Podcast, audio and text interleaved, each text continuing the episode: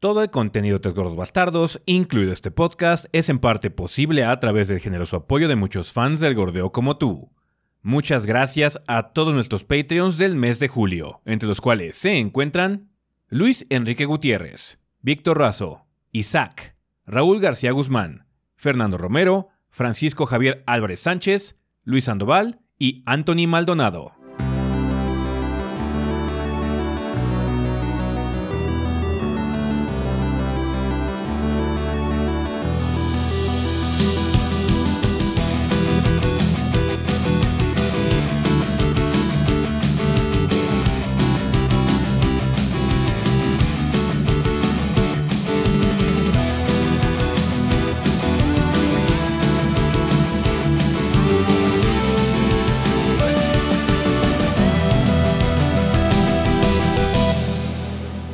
Pedo, banda? Sean bienvenidos al episodio 490 del podcast de los tres gordos bastardos. Yo soy su anfitrión Ezequiel y como me encuentro con eh, invitados especiales y junto con Rafa, porque les avisamos que Adrián no iba a estar esta semana.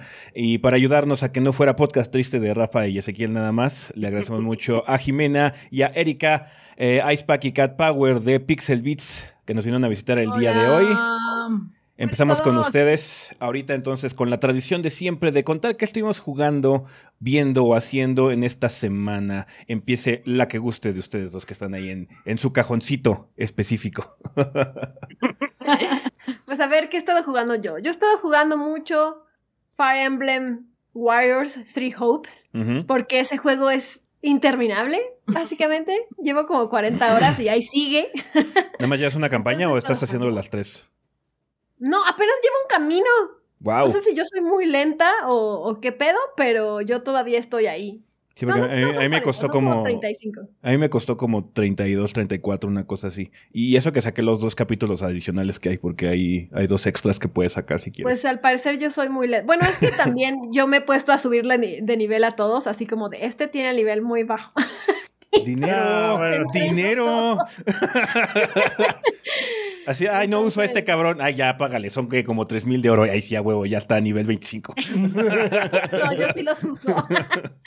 Entonces, al parecer, por eso soy tan lenta. Pero la verdad es que me la estoy pasando bien, sí está divertido para hacer un Warriors, ¿no? O sea, creo que tener muchos hostbandos y waifus ayuda eh, enormemente. Ujú. Para ser un Warriors. Para hacer un guay, es que no me gustan los Warriors. Tú sabes, todo el mundo sabe, no me gustan los Warriors. Pero la verdad es que sí, me estoy pasando bien, Son juegos de maquila. Son juegos de maquila, la verdad. Los Warriors Cañón, son. cañón. muy Creo que para que te guste tienes que más bien ser fan del, del spin-off, o sea, como de la franquicia que Sí. están, que están copy-pasteando, que del Warriors en sí. Por eso también me gusta el de One Piece. Mm, El de. One Piece es, eh, están bien, están bien los de One Piece. sí. El, de tre- el 3 sí está bien, el El 4 tres. no me gustó. Pero Da- eh, no me desagradó, pero sí, el 3 es mejor. es mucho mejor el El 3 está tercero. mucho mejor. O sea, sí, si eres fan de One Piece, recomiendo mucho más el 3, porque además te cuenta toda la historia mucho mejor que el 4. El 4 sí está así como de... Bien podría No, ser ese la- Warriors el mejor juego de One Piece que hay. De hecho, sí. Sí lo vería como el mejor juego de One Piece hasta ahora. Yo creo que Y- sí. Vamos a ver qué tal está el Odyssey. Pues ojalá que no Ojalá. salga bueno, porque, o sea, sí que Sí, se le hayan metido presupuesto, bueno. porque los RPGs que intentaba hacer Bandai con One Piece están bastante piteros, están muy low key, la verdad. Nunca he jugado un RPG de One Piece. O sea, he jugado como. O sea, sí he jugado varios de One Piece, pero la mayoría están feos, ¿no? O sea, la mayoría es así como de. Me gustas porque me gusta One Piece, no por ti. Tú no hiciste nada, ¿no? Sí. Pero la Sí. mayoría están feitos. El Unlimited Cruise de Wii sí estaba bien. Bien, Está aceptado. bien. Creo que el Pirate Warriors sí es el que más me ha gustado. Sí está, ese Yeah, el War- 3. Pirate Warriors 3 podría- bien podría ser el mejor juego de One Piece que hay. Sí, ese es un, es un juego bastante bueno de One Piece. Bastante bueno. Esperemos que el Odyssey lo supere. Se ve bien, que sí, se ve bien. ojalá que sí. Ojalá, cool. que sí. ¿Tú, Sí. Kat, qué has estado jugando? Bueno, no sé si Jimena ha jugado muchas más cosas, pero se ve que el Pues, Warriors la tiene muy ocupada. Estaba jugando también Monster Hunter Sunbreak, pero Ah. lo hemos jugado muy Mm. poco aún. Sí, poquito. No le hemos dado tanto, tristemente. Está bien. Menos de lo que quisiéramos. Y yo he estado jugando, además de eso, eh, Clonoa, la Fantasy Ah. ¿cómo se llama? Fantasy Reverie Series. Eh, sí, la colección de los clonoas. Ajá, la colección que acaba de salir, eh, que trae el 1 y el 2. Nunca había jugado Clonoa. Este, y fue para mí una sorpresa, ¿no? Una buena sorpresa, me gustó un montón. Ya lo acabé el primero, todavía no juego el segundo. El primero me gustó muchísimo y, y casi lloré al final. Creo que habría llorado de no ser porque habían dicho que estaba bien triste y como que iba medio preparada, así con... Estaba un poco asustada de lo que iba a pasar. Y al mismo tiempo como de, ah, no creo que sea tan triste. Y luego llegué y fue como de, ah, no más. Ok, ok, ok. ah, no mentían, no mentían. No mentían. Y entonces sí, fue muy triste. Este, sobre todo creo que, o sea, como que ya me esperaba que algo así iba a pasar. Eh, pero luego la ejecución, eh, creo que sí está como súper desgarradora, ¿no? Así como de, ¿qué es esta destrucción emocional tan así de gratis? Ya sé, y se ven así como el mapache perroso, todo bonito, y, y luego te hacen esto. Supongo que Clonoa fue el juego que mató a las, las mascotas noventeras. Dijeron, ya no más, después de esto ya no más. Sí. Sí, no, Se ve que Pues sí. intentaron, ¿no? O sea, que intentaron sí convertirlo en mascota tipo Mario, pero pues no, supongo que no tuvo tanto éxito. Pero bueno, sí No, está muy no. bonito. Está bien. Power está muy enamorada. Pues ya lo, ya lo jugará. De hecho, Rafa tiene encar- ahí de encargado Sí. jugarlo. Ya, yo tengo Muy ese bien. encargo por ahí, Ajá. pendiente. Muy bien, ahí me cuentas. Perfecto. Yo creo que está muy bien el, el remake, la verdad. Sí, sí, sí. Vale, pues a ver, Rafa, entonces cuéntanos qué has andado haciendo tú esta semana. Eh, pues esta semana, eh, pues ah, anduvimos con jugando Sonic. Este, ni modo, es la cruz que debo cargar. Eh, bu- bueno, Sonic Origins, que de hecho a mí no me desagradó tantísimo la colección porque sé que he tenido un recibimiento bastante negativo por los fans de Sega, sobre todo por los fans de Sonic, eh, pues por ciertos detalles que, que sí no están chidos. O sea, en primero con eso de que pues quitaron básicamente el acceso fácil a, a los primeros juegos de Sonic para que la única, la forma más asequible que tuviera el, el público general para jugarlos fuera a través de la colección, pues no está padre y más cuando la pinche colección tiene bugs ahí que no había antes. Hicieron el Rockstar, básicamente. Hicieron el Rockstar, sí, exactamente, hicieron el sí, Rockstar. Está culero. Luego también con lo de las versiones, que ahí tienen su pinche tablita de Excel, que yo, es lo que decimos aquí en el proyecto, que cuando Eso tienes una... jodido también, no Sí, que cuando tienes una tabla de Excel para decirle a tu público qué va a traer y qué necesita, no, ya, ya, ya me perdiste, ya me perdiste, ya perro. fallaste desde ahí. Ya fallaste. Pero bueno, no la pasé mal dentro de todo. Este, estuve con eso. En la semana jugamos eh, en stream. Ya terminó ese finalmente la serie de Skyward Sword. Eh, Estuvo más fácil de lo que esperaba. No me acuerdo, no, pensé que fuera a estar tan pinche el jefe final. Yo me acuerdo que estaba más difícil. nada, más fue- nada más te gastaste una dita con el jefe. Sí. Este. Y yo terminé Ori ya, and the Will of the Wisps. Que sí, de hecho no pensé que lo fuera a acabar tan pronto, pero pues estuvo bien. Bien. Entonces, pues ya. Qué bonito juego. Es muy bonito. Y pues por, por fuera, así nada más para relajar. eh, bu- bueno, estoy jugando eh, otra cosa que ya. eh, que eso no quiere decir que, que va a ser. Porque ya lo verán la semana que entra. Seguramente va a haber un video al respecto. Eh, y. ¿Y qué más? Y he estado jugando V-Rising todavía. Mm. Este, estoy muy picado ya con ese juego. bueno También es, mi- es muy bueno. Es del de los ratos libres. Está bien. Ujú. Eh, llama? Vampire Rising, básicamente. Eh, Vampire Rising es Valheim, pero con vampiros. Está muy bueno. Está muy bueno. Porque el, Sí, el- what? el- el, este, el, Espérame, ¿qué? el gist central de todo el increíble. desmadre es que no solo es así como, ah, bueno, es que soy un vampiro que está tratando así como de, pues, de chingarme a todos los humanos que nos jodieron hace cientos de años, sino que también tienes que construir tu castillo y puedes tener minions y cosas así. Entonces sí está como bastante padre ese juego. Power suena hecho para ti. Ya sé. Entonces, sí, si no lo han visto, jueguenlo, está muy chingón. Eh, Eh, está muy chingón, está muy chingón y se siente mucho menos wonky que, que Valheim. Valheim. O sea, Ah, va- joder. va- ¿Y también puedes jugar con gente? Sí, de Sí, hecho, también hay- puedes puedes, jugar jugar con en gente. servidores con gente y es PvP, PvE. Si tienes algún tipo de conflicto con algún jugador y se llevan muy mal, se pueden matar entre sí, hasta le puedes robar su castillo si quieres o algo así. Entonces sí. Pero no quiero, solo quiero jugar PvE. ¿Se puede pagar el PvP?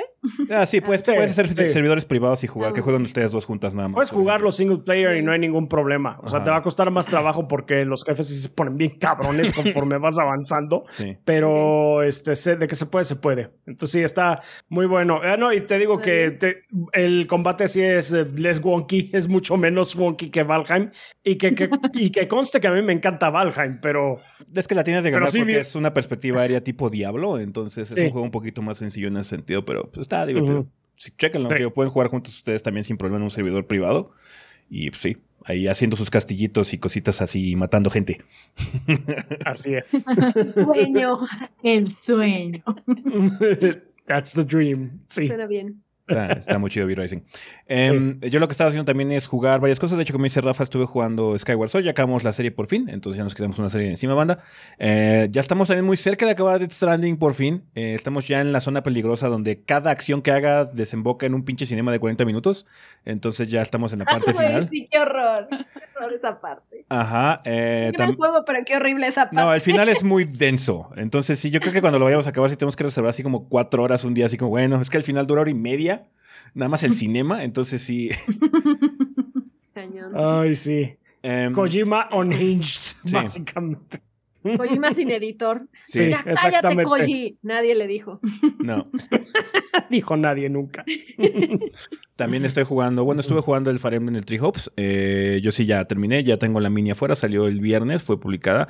Nada más le di una vuelta, obviamente, porque pues, fue la casa que me gusta jugar, porque pues, las otras me cagan la madre. Entonces, sí, nada más lo quise sacar una vez. Eh, y. ¿Eh? ¿Con cuál jugaste? Siempre soy Black Eagles. Es que no me gustan los ñoños azules y los, los, los amarillos se me hace que tienen muchas enfermedades venéreas. ¿Has visto ese meme de que, Claudio come pe- pegamento? Sí, no. Ese güey tiene herpes. Estoy seguro que Claudio tiene herpes. Alguna de sus formas. No, sí, o sea, varios, varios strains de herpes, no solo uno. Varios strains. Entonces, o sea, eh, Claro que sí. No es como si el plan de Idle esté así como muy chingón, así que digas, pero es, es la menos peor en ese sentido. Entonces, sí. Eh, y también jugando Final y cosas así en el, en el Final 14 que hubo parche ahorita esta semana. Voy a, voy a estar explorando otros data centers a ver si me pudiera un europeo o un japonés a ver qué, cómo se pone la situación. Eh, entonces, sí, en, en eso voy a andar en el Final 14. Eh, pero bueno, banda, nada más recordarles que Adrián no se encuentra con nosotros, como lo mencionamos al inicio. Está ocupado viendo algunas cosas que ya le comentaré yo creo que la siguiente semana Adrián. Está en trabajo de los gordos, está viendo cosas interesantes. eh, no está de hecho en el país, entonces les manda saludos y se disculpa por no estar en esta ocasión. Ya regresará en el siguiente episodio.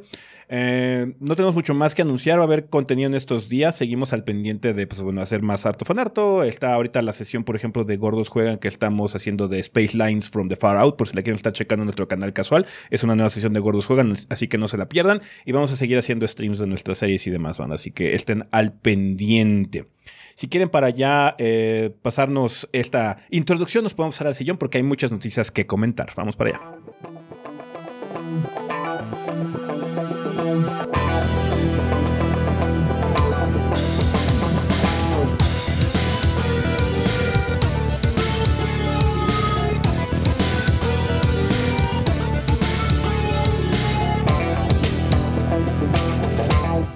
Y bueno, banda, pues ya estamos aquí en el sillón donde vamos a hablar un poco sobre las noticias más relevantes de la semana. Pasaron varias cosas. Eh, Nintendo dijo, básicamente, este es mi hijo preferido. El hijo que va a tener dos juegos este año. Kirby va a tener otro pinche juego este año nada más porque sí. Cuéntanos, Kat, ¿qué onda? ¿Por qué tenemos otro juego de Kirby? Que aparte lo sacó de la nada en un tweet, así como de, ah, miren, tomen, hay un nuevo juego de Kirby. Eh, este se llama Kirby's Dream Buffet. Es un juego multiplayer. Que es como un. O sea, cuando yo lo vi, pensé, este es el Fall Guys de Kirby, güey.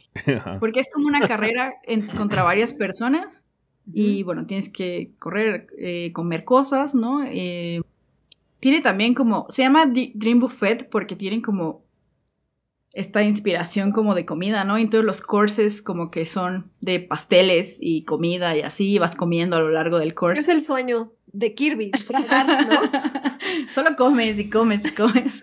Es el sueño de varios de nosotros. No solo de Kirby.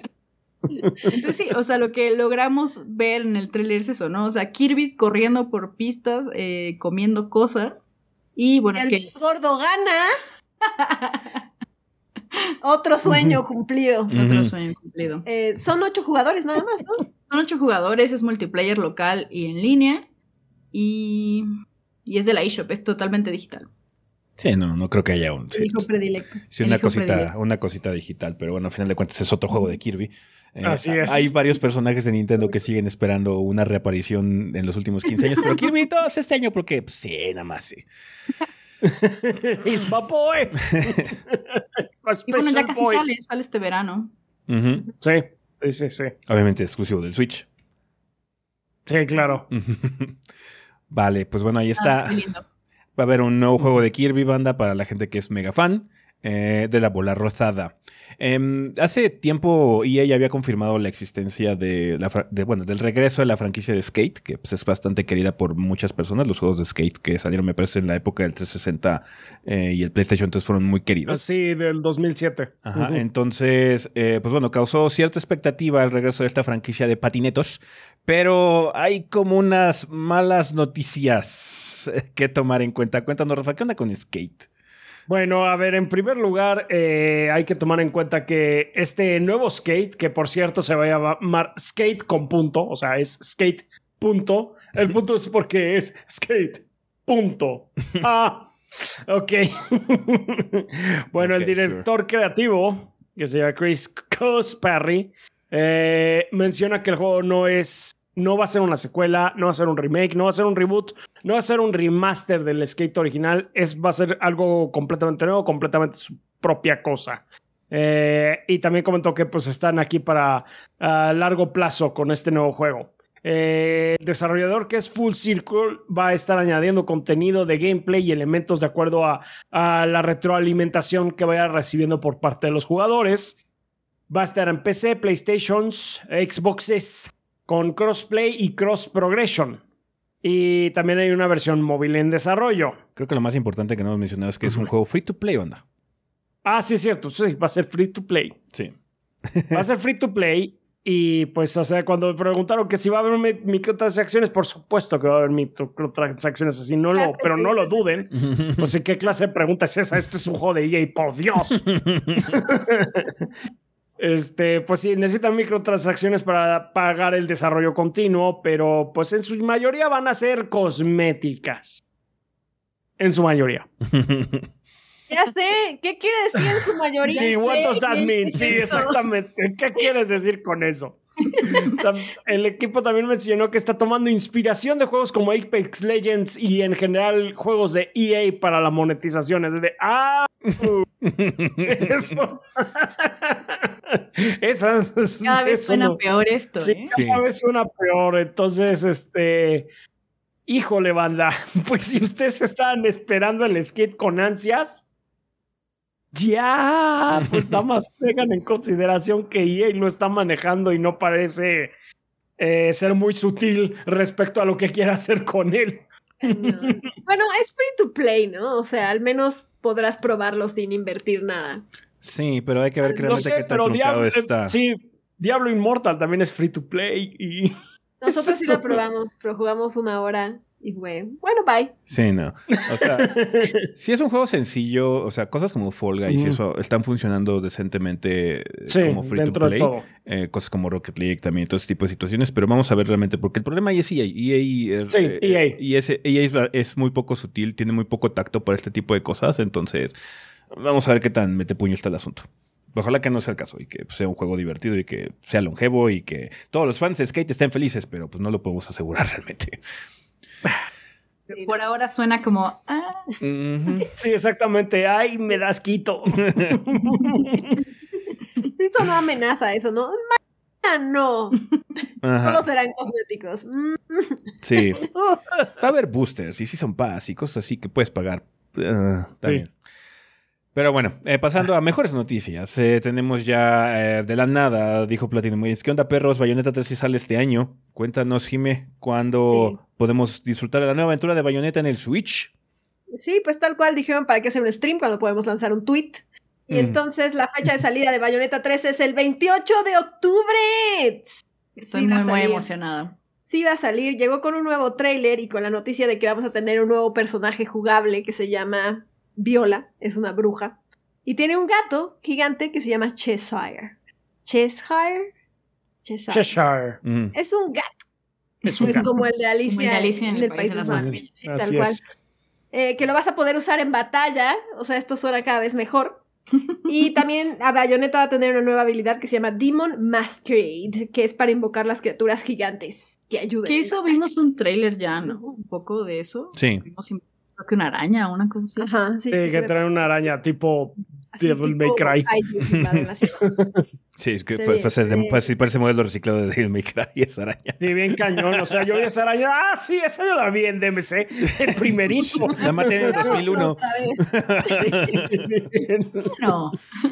También va a haber una edición especial que se llama la Trinity Masquerade Edition, que incluye un libro de arte de 200 páginas y además tres cajas del juego con arte reversible, o sea, para que metas tus juegos en las cajitas con su arte reversible, pero no viene con los juegos, ¿no? O sea, sí entendí bien que son solo las cajas Ajá. y ya. y Ya. además el juego original, o sea, Bayonetta 1 tendrá su propia edición física que saldrá el 30 de septiembre en el Switch.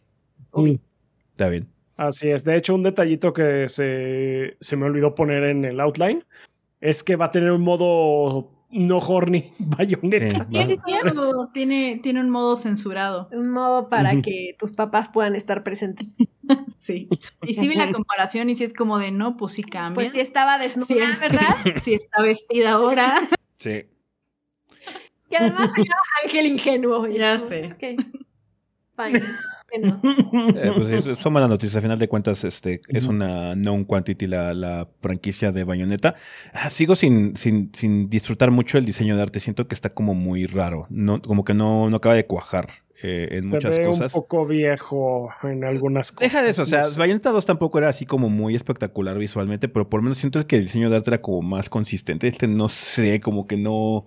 Como que siento que, por ejemplo, el modelo de Viola y el modelo de Bayonetta son como de dos calidades diferentes. Entonces, sí. Eh, vamos a ver al final cómo está la situación. Espero que no haya sido una situación de, de desarrollo apresurado, por, más que nada porque Platinum Games ha estado haciendo una cantidad de juegos ridícula los últimos años. Entonces, ojalá que se hayan tomado tiempo para poder salir a este juego en, con todos los que se dé, porque es una franquicia muy popular. eh, que pues, a mí me gusta mucho la franquicia Bayonetta, pero sí, no.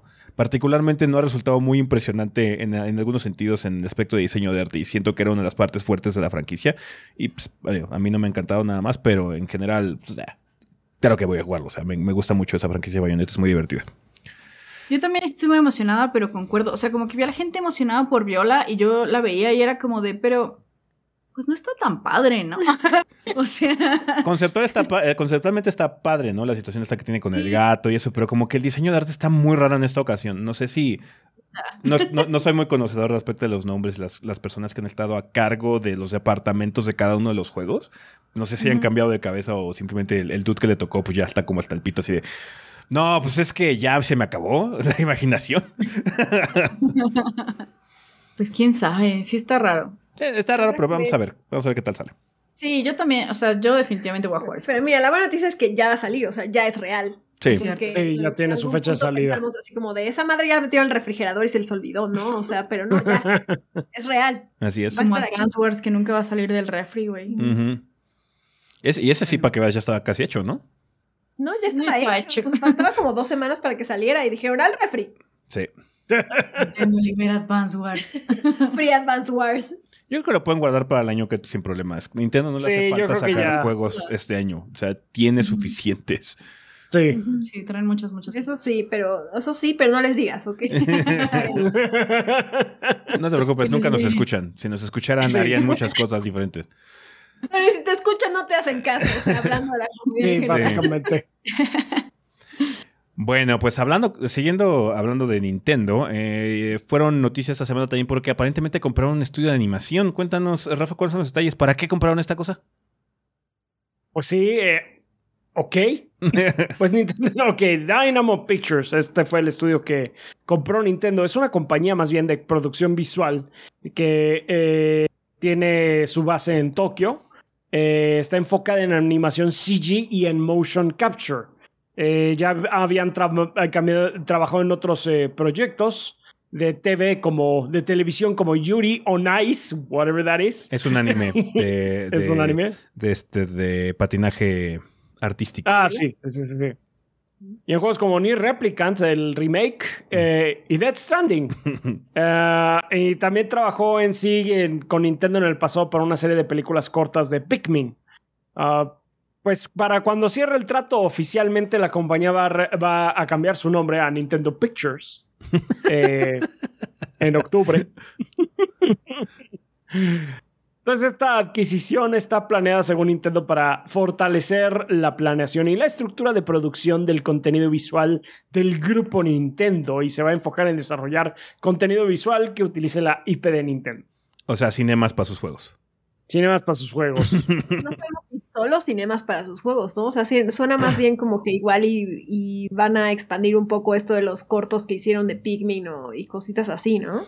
Pues no sé si tengan algún tipo de partnership eh, eventualmente con alguna. Bueno, con- no sé cómo está la situación también, por ejemplo, en los parques de diversiones y necesiten también este tipo de animaciones eh, para pues, la ambientación y este tipo de cosas. Puede ser también, ¿no? Ajá, Tal vez, esto- tal vez. Entonces, pues está, está Pues raro, pero bueno. Intrigante. Vamos a ver qué pasa más adelante con esto. Sí, pero bueno, eh, Nintendo anda haciendo adquisiciones bastante particulares, mientras otras compañías Sí. compran así di- estudios directamente, Nintendo anda comprando tlacoyos y estudios de animación. Ya, ¿Me gustan los tlacoyos? Yo ya habían trabajado con ellos también en Other M. Entonces, pues sí tienen como un historial ahí Sí, Mm. de hacer cinema. Pues ahí está. Entonces Nintendo ya tiene el potencial de tener mejores cinemas en sus juegos al futuro, ¿no? Em, Esperemos. También eh, el, el bando opuesto de los noventas eh, dio eh, noticias esta semana, pues parece ser que va a sacar otra consola mini, porque una no fue suficiente, van a sacar un nuevo Sega Genesis Mini, el Sega Genesis Mini 2. Está disponible solo a través de Amazon y saldrá el mismo día que en Japón, eh, o sea, el 27 de octubre.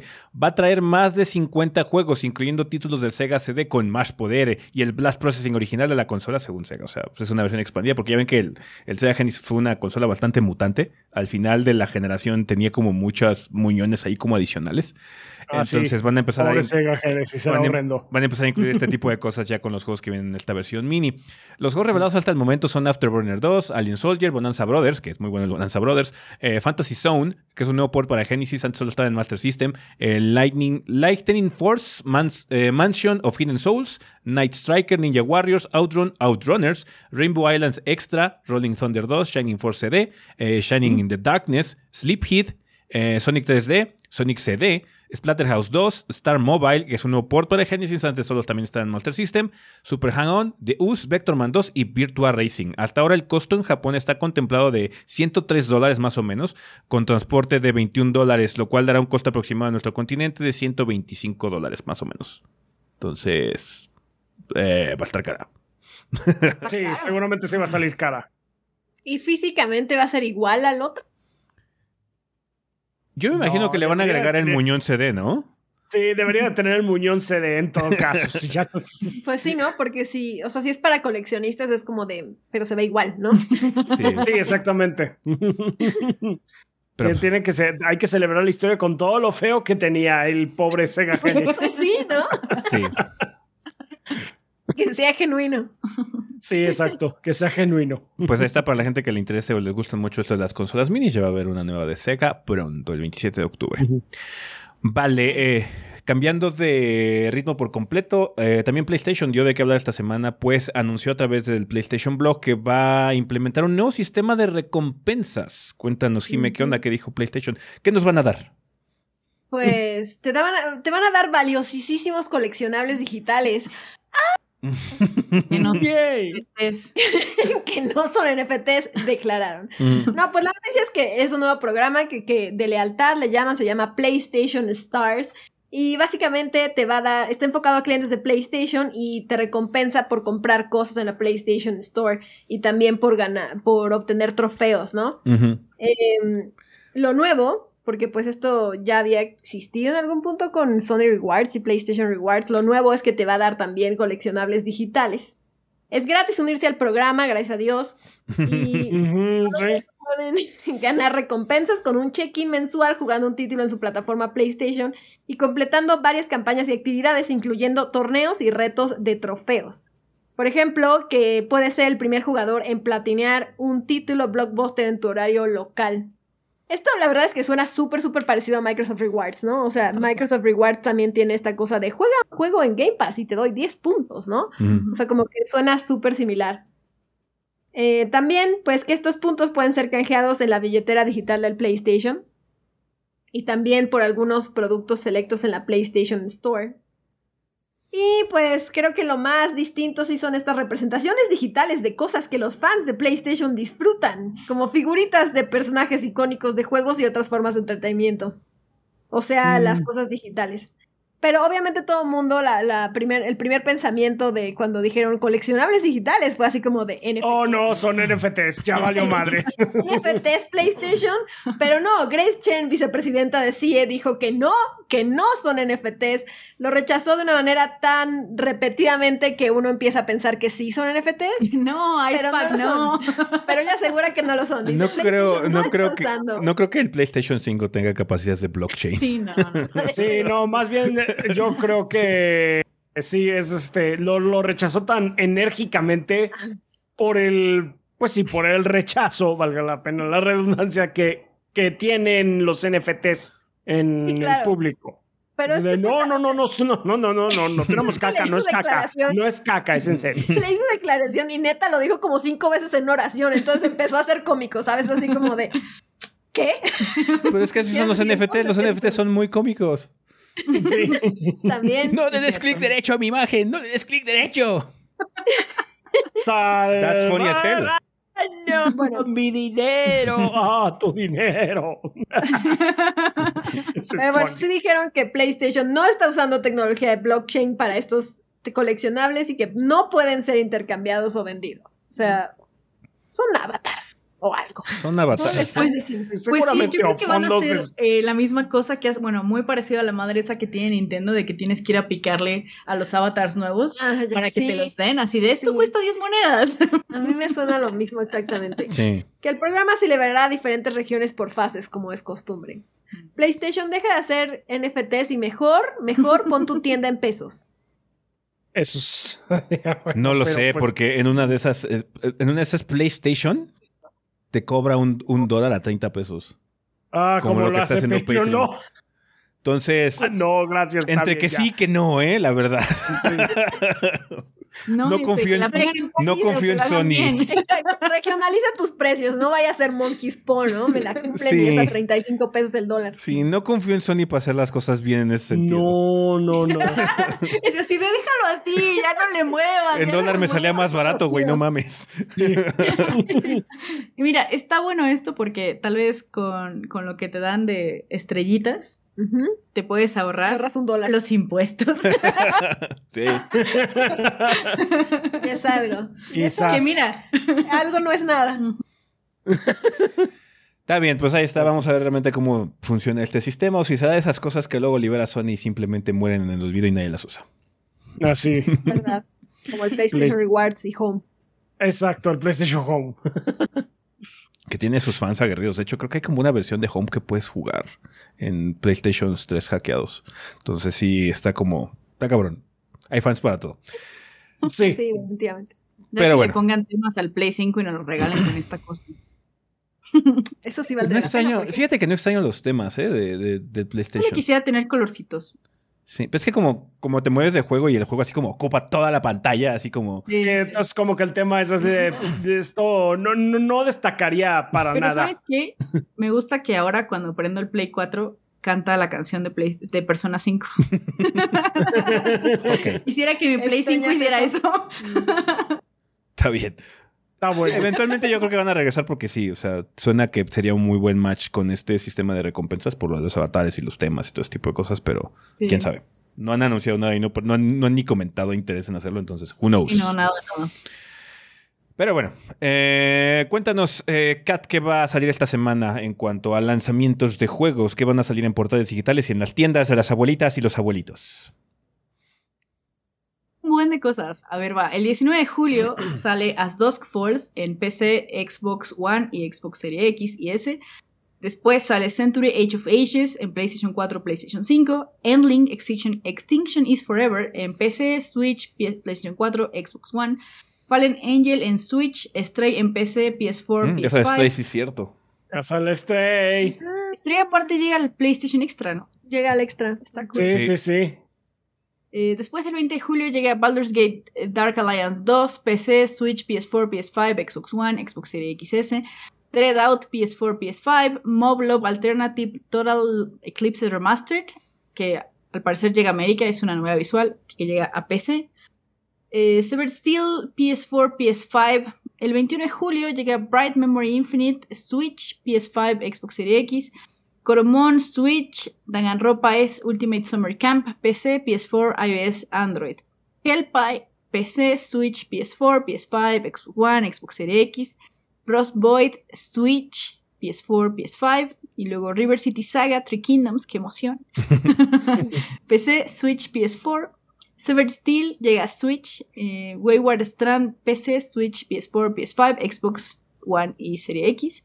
Y el 22 de julio llega Capcom Arcade Second Stadium, eh, Mm. PC, a Switch, a PS4, a Xbox.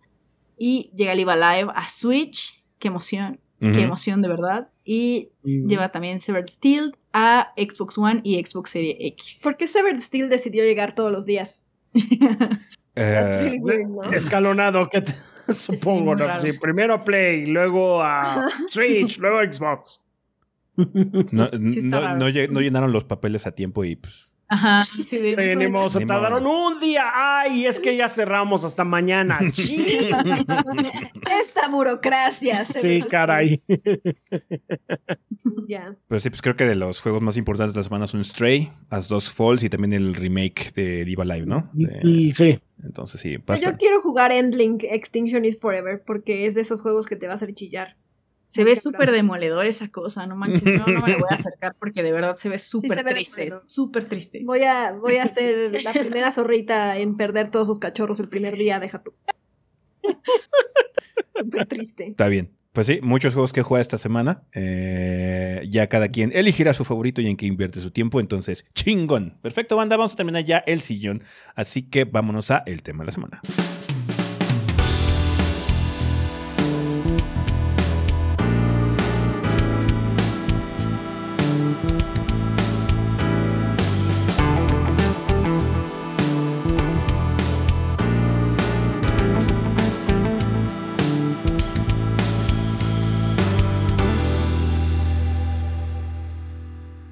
Ok, banda, pues ya estamos aquí en el tema de la semana. Vamos a empezarlo como ya es costumbre con la vida después del podcast. En este caso sería episodio 489, lo mejor de la primera mitad del 2022, que en esta ocasión, pues bueno, básicamente ustedes van, nos, nos están recomendando juegos que hayan salido en los primeros seis meses del año, que usted diga están chingones, chingones y quiero recomendarlos. Cuéntanos, Rafa, ¿qué nos mandó la banda?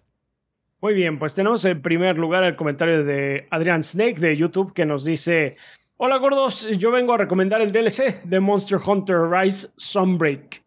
Como siempre, Capcom se lució con el nuevo rango maestro, trayendo más historias, eh, nuevos monstruos y ya existentes con mayor dificultad, mayor agilidad y uno que otro movimiento nuevo, nuevas herramientas para los pálicos y los palamutes, los gatos y los dogos. Eh, ya pueden realizar las habilidades de los ya puedes realizar las personalizar las habilidades de los pálicos y no tener que checar si los random eh, ya si ya tienen las habilidades que quieres que requieres más bien nuevas switch skills que no se, anuncia- se anunciaron nuevos dangos para comer y hasta se pueden bufear para que los beneficios sean mucho mayores también las decoraciones de nivel 4 y nuevas habilidades muy interesantes, además de que ya hay un endgame en forma. No solo meter materiales a las ollas para sacar talismanes con habilidades random. Hablo estando en rango maestro 70, pero tengo entendido que hay un poco más de contenido hasta rango maestro 100. El gameplay se mantiene igual. Arreglaron algunas cosillas de algunas armas que no estaban bien implementadas o no funcionaban como se tenía pensado. Nada sustancialmente que afecte al gameplay original. La historia es como cualquier Monster Hunter. Te puede gustar o no, aunque las escenas del final tienen mucha acción hollywoodense. Llevo 100 horas en esto y me la he pasado increíble y considerando que viene más contenido en los próximos meses, es un eh, must para los fans de Monster Hunter y personas que disfrutaron el de Rise Base. Mucho contenido para tenernos entretenidos hasta la próxima entrega. Saludos. Está bien, qué bueno pues que, que, estuvo bien eh, la expansión, porque pues, sí. Eh, eh, luego, este sí. Pues que, porque yo había sentido que sí, de hecho, Rise tenía un, un, un endgame medio flojo. Sí, siento que se, se se te quitaban las ganas de jugar muy rápido ya que estabas en esos niveles, entonces por eso lo voté. Entonces, qué bueno que ya mejoraron un poquito esa situación y que, pues, bueno, en fin, además de todo el contenido que trae Sunbreak como base, ¿no? Ustedes sí lo han jugado un poquitito, chicas. Sí, a mí lo que más me gustó fue lo de que puedes cambiar de Switch Skills a ahora a media batalla. Entonces, como que le da mucha más versatilidad al combate, me gustó mucho eso. Como que hasta se sienten nuevas otras armas. Sí, la verdad es que está cool porque pues sí, justo te deja como experimentar cosas diferentes. ¿no? O sea, porque luego a mí hasta se me olvidaba así de, ah, sí, tengo estas otras. como ya me había casado con las que siempre usaba, era como, entonces ahora pues siempre están ahí. Lo que no me gusta es que ahora tienes, tienen como un tutorial encima de la pantalla y es como, güey, la ah, pantalla del Switch es chiquitita, déjame en paz. También como el indicador de qué botón hace qué. Ajá, está muy annoying. Como mm. que se fueron al otro extremo. O sea, primero no te dicen nada y ahora es así como de, ahora está siempre aquí. sí, sí. Pero sí, la verdad es que está padre y bueno, siempre con Ser Hunter lo, cool es tener monstruos nuevos, así que emoción, está bueno. Perfecto. Sí, pues muy bien. ¿Qué más has mandado la banda, pues, Muchas gracias. Pues eh, eh, tenemos también el comentario de mi paltita Fiu Fiu de Discord. que dice, estoy viendo su podcast a esta hora tan de madrugada, mis buenos gordos, pero no pude evitar pasar a recomendar Potato Flowers in Full Bloom. El juego fue publicado este marzo por Playism, un publisher indie que poco a poco se ha ganado mi confianza. Cuando vi que estaban por lanzar un juego de, rol tipo Dungeon Crawler con exploración por medio de cuadrículo, está interesado. Hace años probé Legend of Grimrock y quedé encantado con este sistema, así que me había traído por eh, PFFB. Potato Flowers in Full Bloom. El argumento del juego es que básicamente es difícil que crezcan semillas y en lo profundo de un laberinto se rumora la existencia de semillas capaces de crecer en la tierra contaminada y aunque la historia, los personajes, la variedad de enemigos, los mapas y los secretos son interesantes, creo que quien se debe llevar todas las palmas es el combate. Es mucho más profundo de lo que esperaba. El juego poco a poco te va explicando los sistemas para que no te sientas ajeno. Se trata de manejar un equipo de tres personajes, uno que combate a, larga, distancia corto, corta, otro que lo hace a distancia media y un tercer personaje que lo hace a larga distancia. La base siempre será la de un combate por turno existe una estamina que te obligará a descansar, así como un sistema de espíritu que te obliga a salir a la superficie para ser restaurado. No quiero ser tan específico como para aburrir a quien escuche o lea esto, pero lo que trato de decir es que debe haber cierto espacio de estrategia para cuidar a tus compañeros. Con lo fuerte que son los enemigos, el juego se podría sentir injusto, pero el extra, interesante es que tú siempre puedes ver el siguiente movimiento de los enemigos, de forma que puedes prepararte para defenderte, curarte, esquivar, atacar, antes, descansar, etc. Recuerdo que al principio me jugaba las partidas a la segura y de repente me encontraba dependiendo de porcentajes para esquivar ataques mortales de enemigos voladores, mientras un compañero a punto de morir lanzaba su última flecha. El combate tiene sus giros interesantes a la fórmula común del combate por turnos y a su vez nutren temas como la exploración o los mapas. Descubrir rutas alternas puede acortar los caminos, conseguir objetos que te ayudarán en batalla y hasta podrás llegar a iniciar encuentros con enemigos despistados con los que tendrás un turno de batalla por ventaja. Finalmente estoy recomendando este juego porque hoy en día me canso fácilmente de los juegos de combates por turnos, pero Potato Flowers in Full Bloom explica también sus sistemas que estoy seguro que de recomendar esta aventura. Como dato final, me tomó alrededor de 25 horas completar todo el juego sin guías y al 100%, por lo que no se me hace tan pesado a diferencia de mi comentario. Gracias y un gusto escribirles. Y eh, postdata, ya sé que ya me mamé con la longitud del mensaje, pero revisarán Ultra Age o el juego de snowboarding conocido como Shredders, no hablo del de las tortugas. En serio, un snowboarding llamado Shredders. No, sí, suena, es un término de, snowboarding. Y no creo que chequemos ninguno de los dos. No creo que lo vayamos a checar. no. Pero gracias por la recomendación de Potato Flowers in Full Bloom. Ahí lo tiene. Suena bien, sí me lo vendió, ¿eh? sí. Bien, voy a checarlo. ahí, chequenlo y nos cuentan qué tal estuvo. Así es. Perfecto. Pues bueno, banda, muchísimas gracias por sus comentarios para la vida después del podcast. Recuerden que si quieren dejar algún comentario de esta índole, por favor, eh, pueden hacerlo aquí en YouTube, nada más indicando que viene para el tema de la semana al inicio de su comentario y así podemos definir que, pues bueno, viene para acá, ¿no?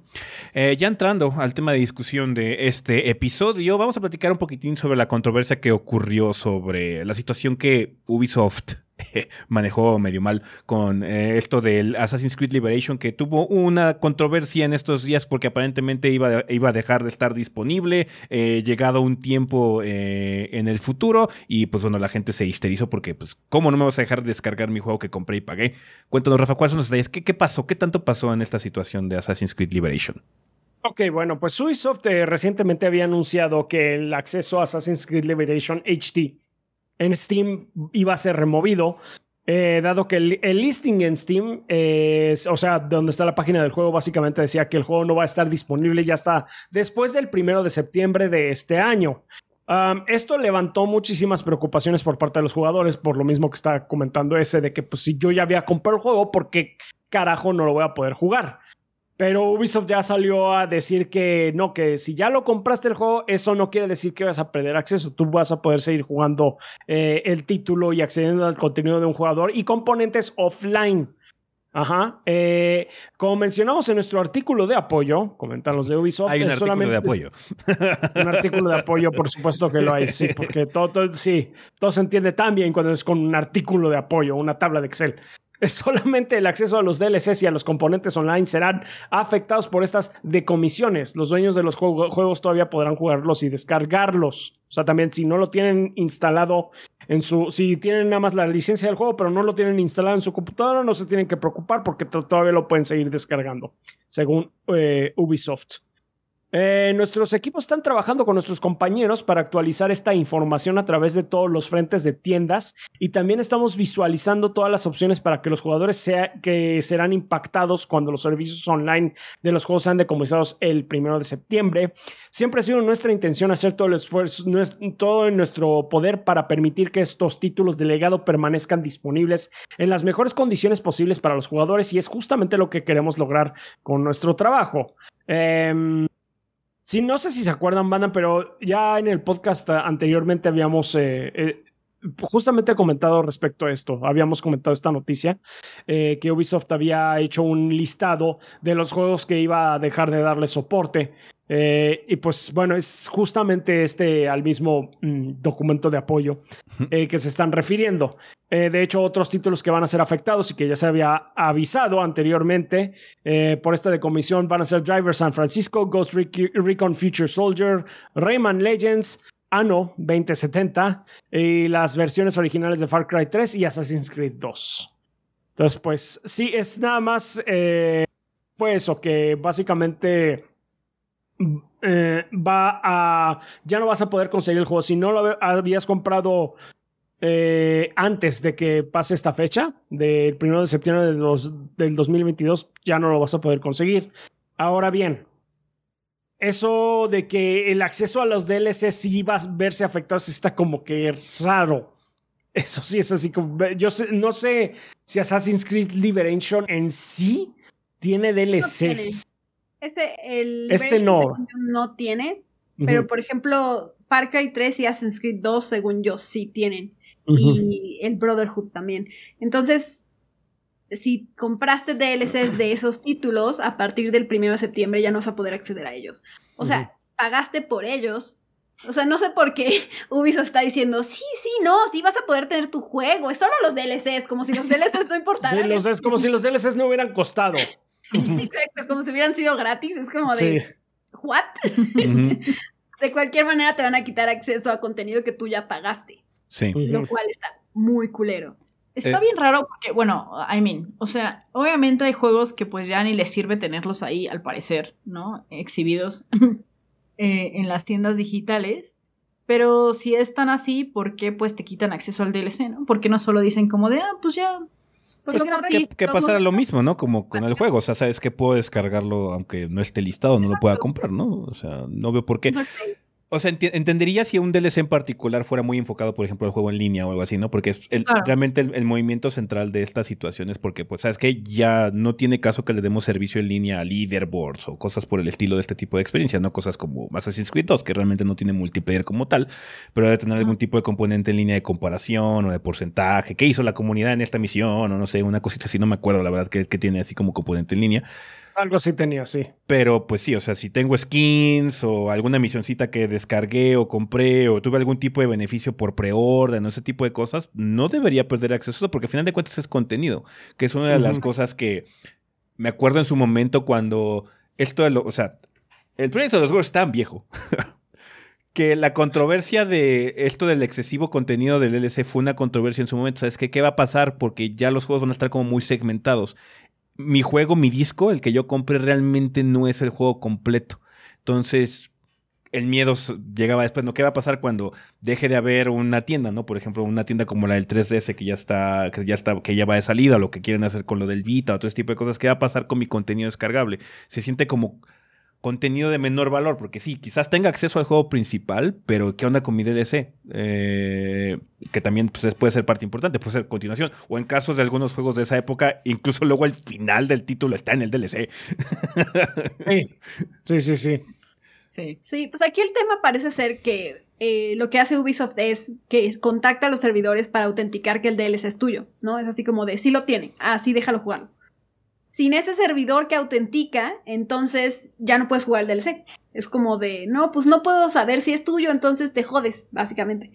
Lo que debieron de haber hecho y lo que deberían hacer, de hecho, ahora, es parcharlo para que ya no se tenga que autenticar y que tú puedas descargar tu DLC y ya seguir con tu vida, ¿no? Pues En todo caso, si compras el juego que ya venga el DLC incluido, si, si ese es el costo, pues ya es un juego viejo, no mames, no le estás ganando nada.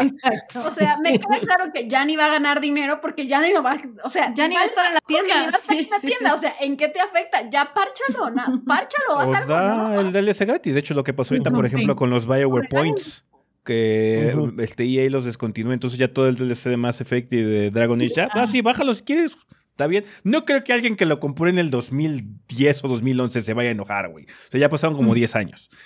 sí, sí. Entonces, es increíble que EA esté manejando algo mejor. no, es como de, hasta ya hay como un template, ¿no? Es así de cópiale la tarea a Ubisoft. Ya, ya. Sí. sí. Entonces, pues bueno, este toca un tema interesante en ese sentido, ¿no? Revive un poquito los, los miedos que uno tiene constantemente con la nueva situación que tenemos actualmente del el push digital. Eh, tanto Microsoft como Sony, pues bueno, tienen una versión solo digital de sus consolas actuales. Entonces pone, pues en ese tipo de, perspectivas, realmente el, el, ownership, ¿no? El miedo constante que se tiene de que dependemos realmente de, de que las compañías hagan lo correcto para que sigamos teniendo acceso a nuestros juegos en el futuro.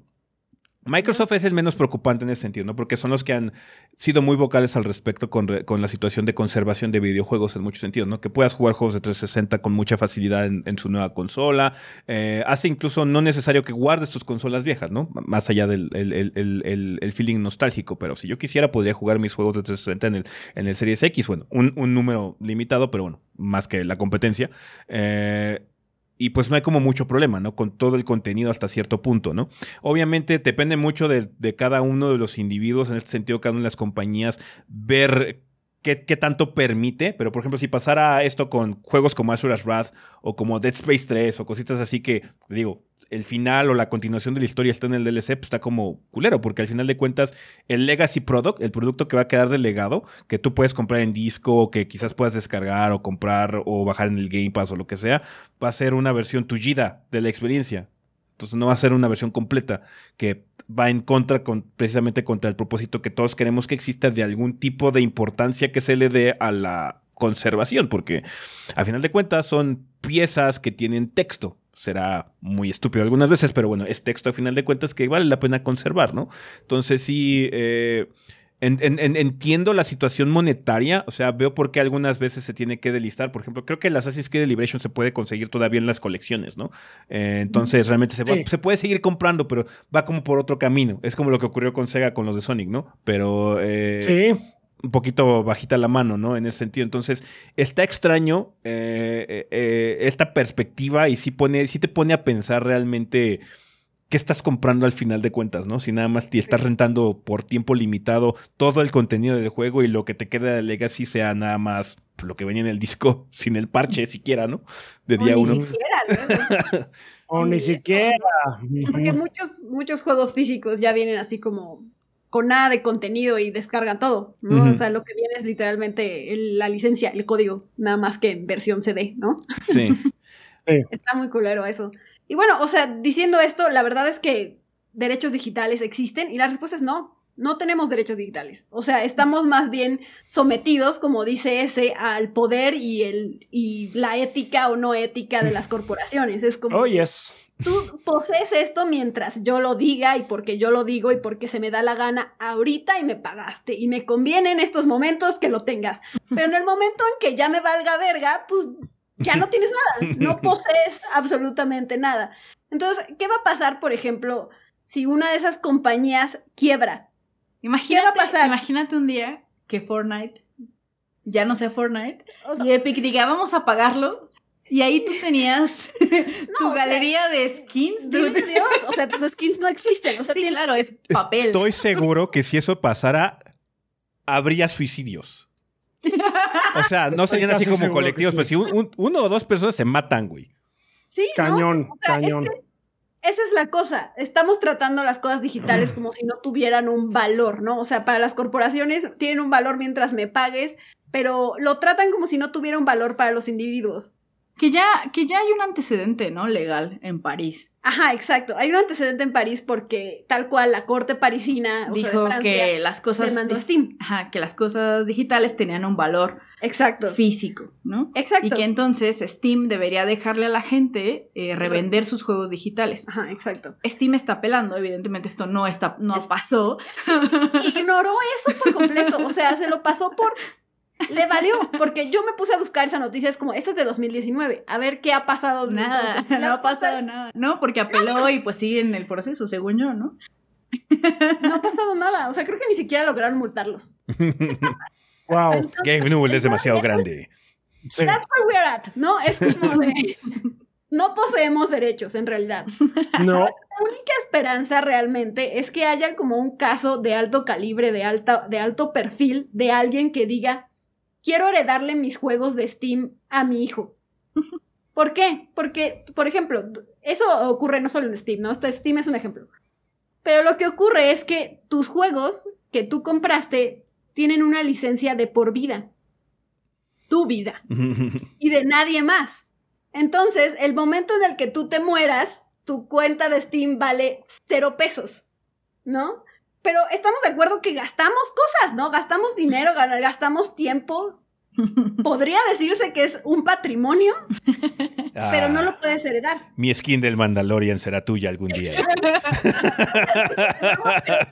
Es como de, Es mío, ¿no? Yo lo pagué, pero pues les vale verga. Entonces, nuestra única esperanza realmente para ver si en algún punto sí tenemos derechos digitales es que alguien lo apele y luche contra estas corporaciones y los derechos digitales se conviertan en un verdadero derecho. Que se conviertan en al- algo como las cosas físicas que tú puedes heredar, ¿no? Sí, o sea, at. O sea, la verdad. Así de, le dejo a mi sobrino todas mis skins de Fortnite. sí. ¿Por qué no? ¿No? O sea. No, el, no, y el pedo es que tendría que haber algún tipo de mecanismo de transferencia o algo así también, entonces también por eso no quieren hacer nada. la, eh, Nuestra única esperanza es Europa. Porque son a los únicos que les importa el consumidor, siento. Necesitamos que Europa se ponga a demandar a todos. Oye, they tried. No, pues entonces- Bélgica ya que prohibió las, eh, y Holanda, ¿no? Que prohibieron todas las, lo de las loot boxes y por eso es que, es que el clima de Holanda y Bélgica no está chido, entonces pues no vamos a sacar Diablo Immortal ahí, nada más por... Nah, porque no puedes robarle a la Hace- gente ahí. Hace mucho calor, entonces no lo vamos a sacar. Sí, hace mucho calor. Ah, mira, es que no hay mecánica sorpresa ahí. Justo. O sea, es que esa es nuestra esperanza, que realmente el gobierno apele por nosotros. Eh, Yo, mi única esperanza es Europa, en realidad. Sí, no, o sea, Que los obliguen, porque no lo van a hacer voluntariamente. O sea, ¿a quién, a quién le conviene eso?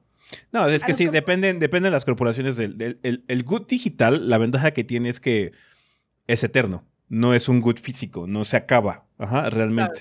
Eh, eh, bueno, en el sentido, en teoría sí debería acabarse por bandwidth de servidores y cosas así, pero es una, cantidad ridícula, ¿no? Eh, de, de, de, copias que puedes dar de, un juego o de algún objeto digital y que la gente se mantenga conectada y lo use al mismo tiempo, ¿no? Entonces, eso es, eso es de lo que dependen y por eso, de hecho, tanto Microsoft como Sony están haciendo el push también para ser completamente digitales, ¿no? Porque precisamente se ahorran eh, muchos gastos de manufactura, se ahorran muchos intermediarios también, pero el hecho es que te están vendiendo nada, en ese sentido, están vendiendo una copia o una licencia, un acceso nada más, que pueden venderlo y revenderlo y revenderlo y revenderlo sin ningún tipo de problema y tú no tienes ningún tipo de autoridad al respecto, ¿no?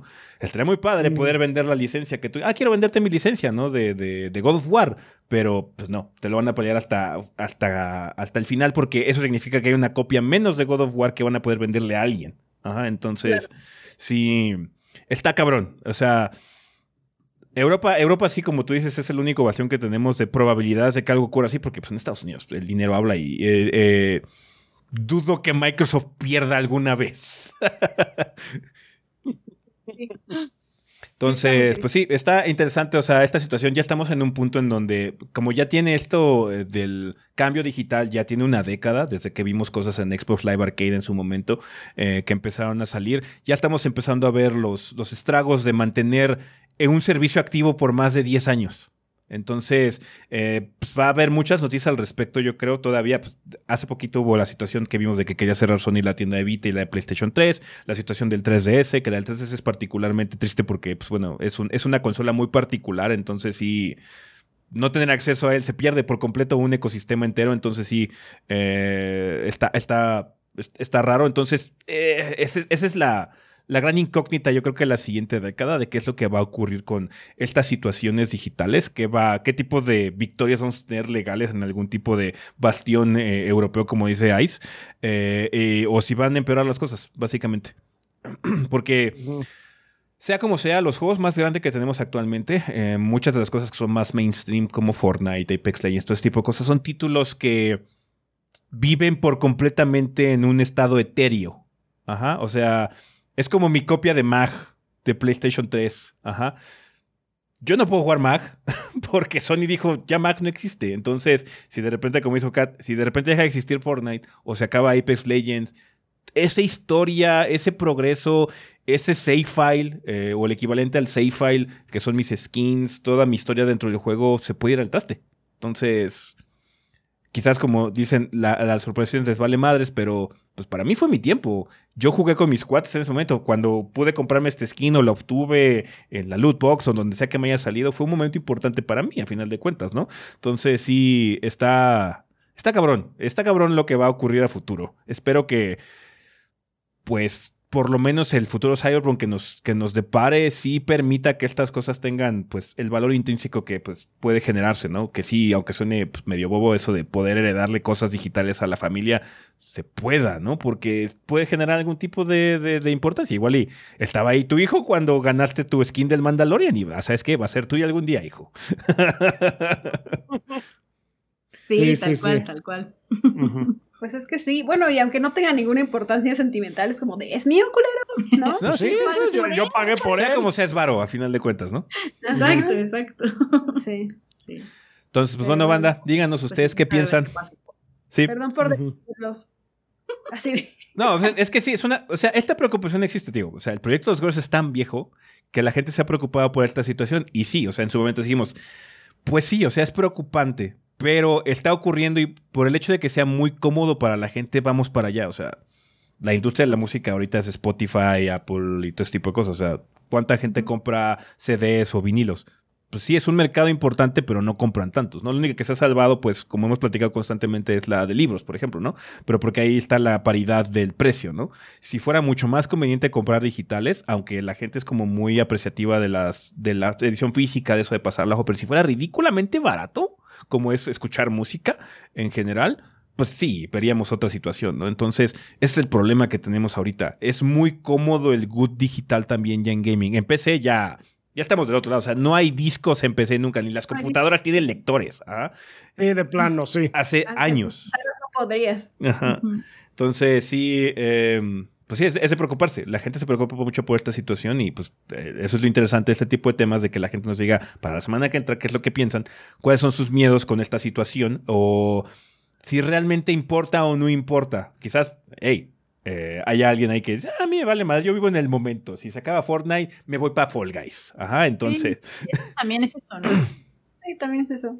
Bueno, también por eso los servicios de streaming en videojuegos también han proliferado tanto, ¿no? O sea, porque pues es lo que importa. Igual y para ti lo importante es la experiencia, no tener el juego, uh -huh. que es perfectamente válido y entonces, pues está bien, ¿no? La, la cosa también es que yo creo que a las corporaciones les gusta mucho el servicio de suscripciones, obviamente porque también tienen un margen más alto, no lo dudo, pero también porque no tienen que preocuparse por este PEX de las licencias, ¿no? O sea, y por este PEX de este de cuánto tiempo voy a tener que tener el catálogo. Es finito, punto, ya no me preocupo, ¿no? O sea, como que también es eso, es mucho más manejable. Y también ese es un tema de, de, las suscripciones, ¿no? Perdón, ya estamos debrayando otra cosa. No importa, no importa. Pero pues, los, los, los, miedos digitales, creemos que, creo, creo, que la gente es un miedo constante que tiene, porque constantemente decimos comentarios al respecto y cosas así. Claro. Uh -huh.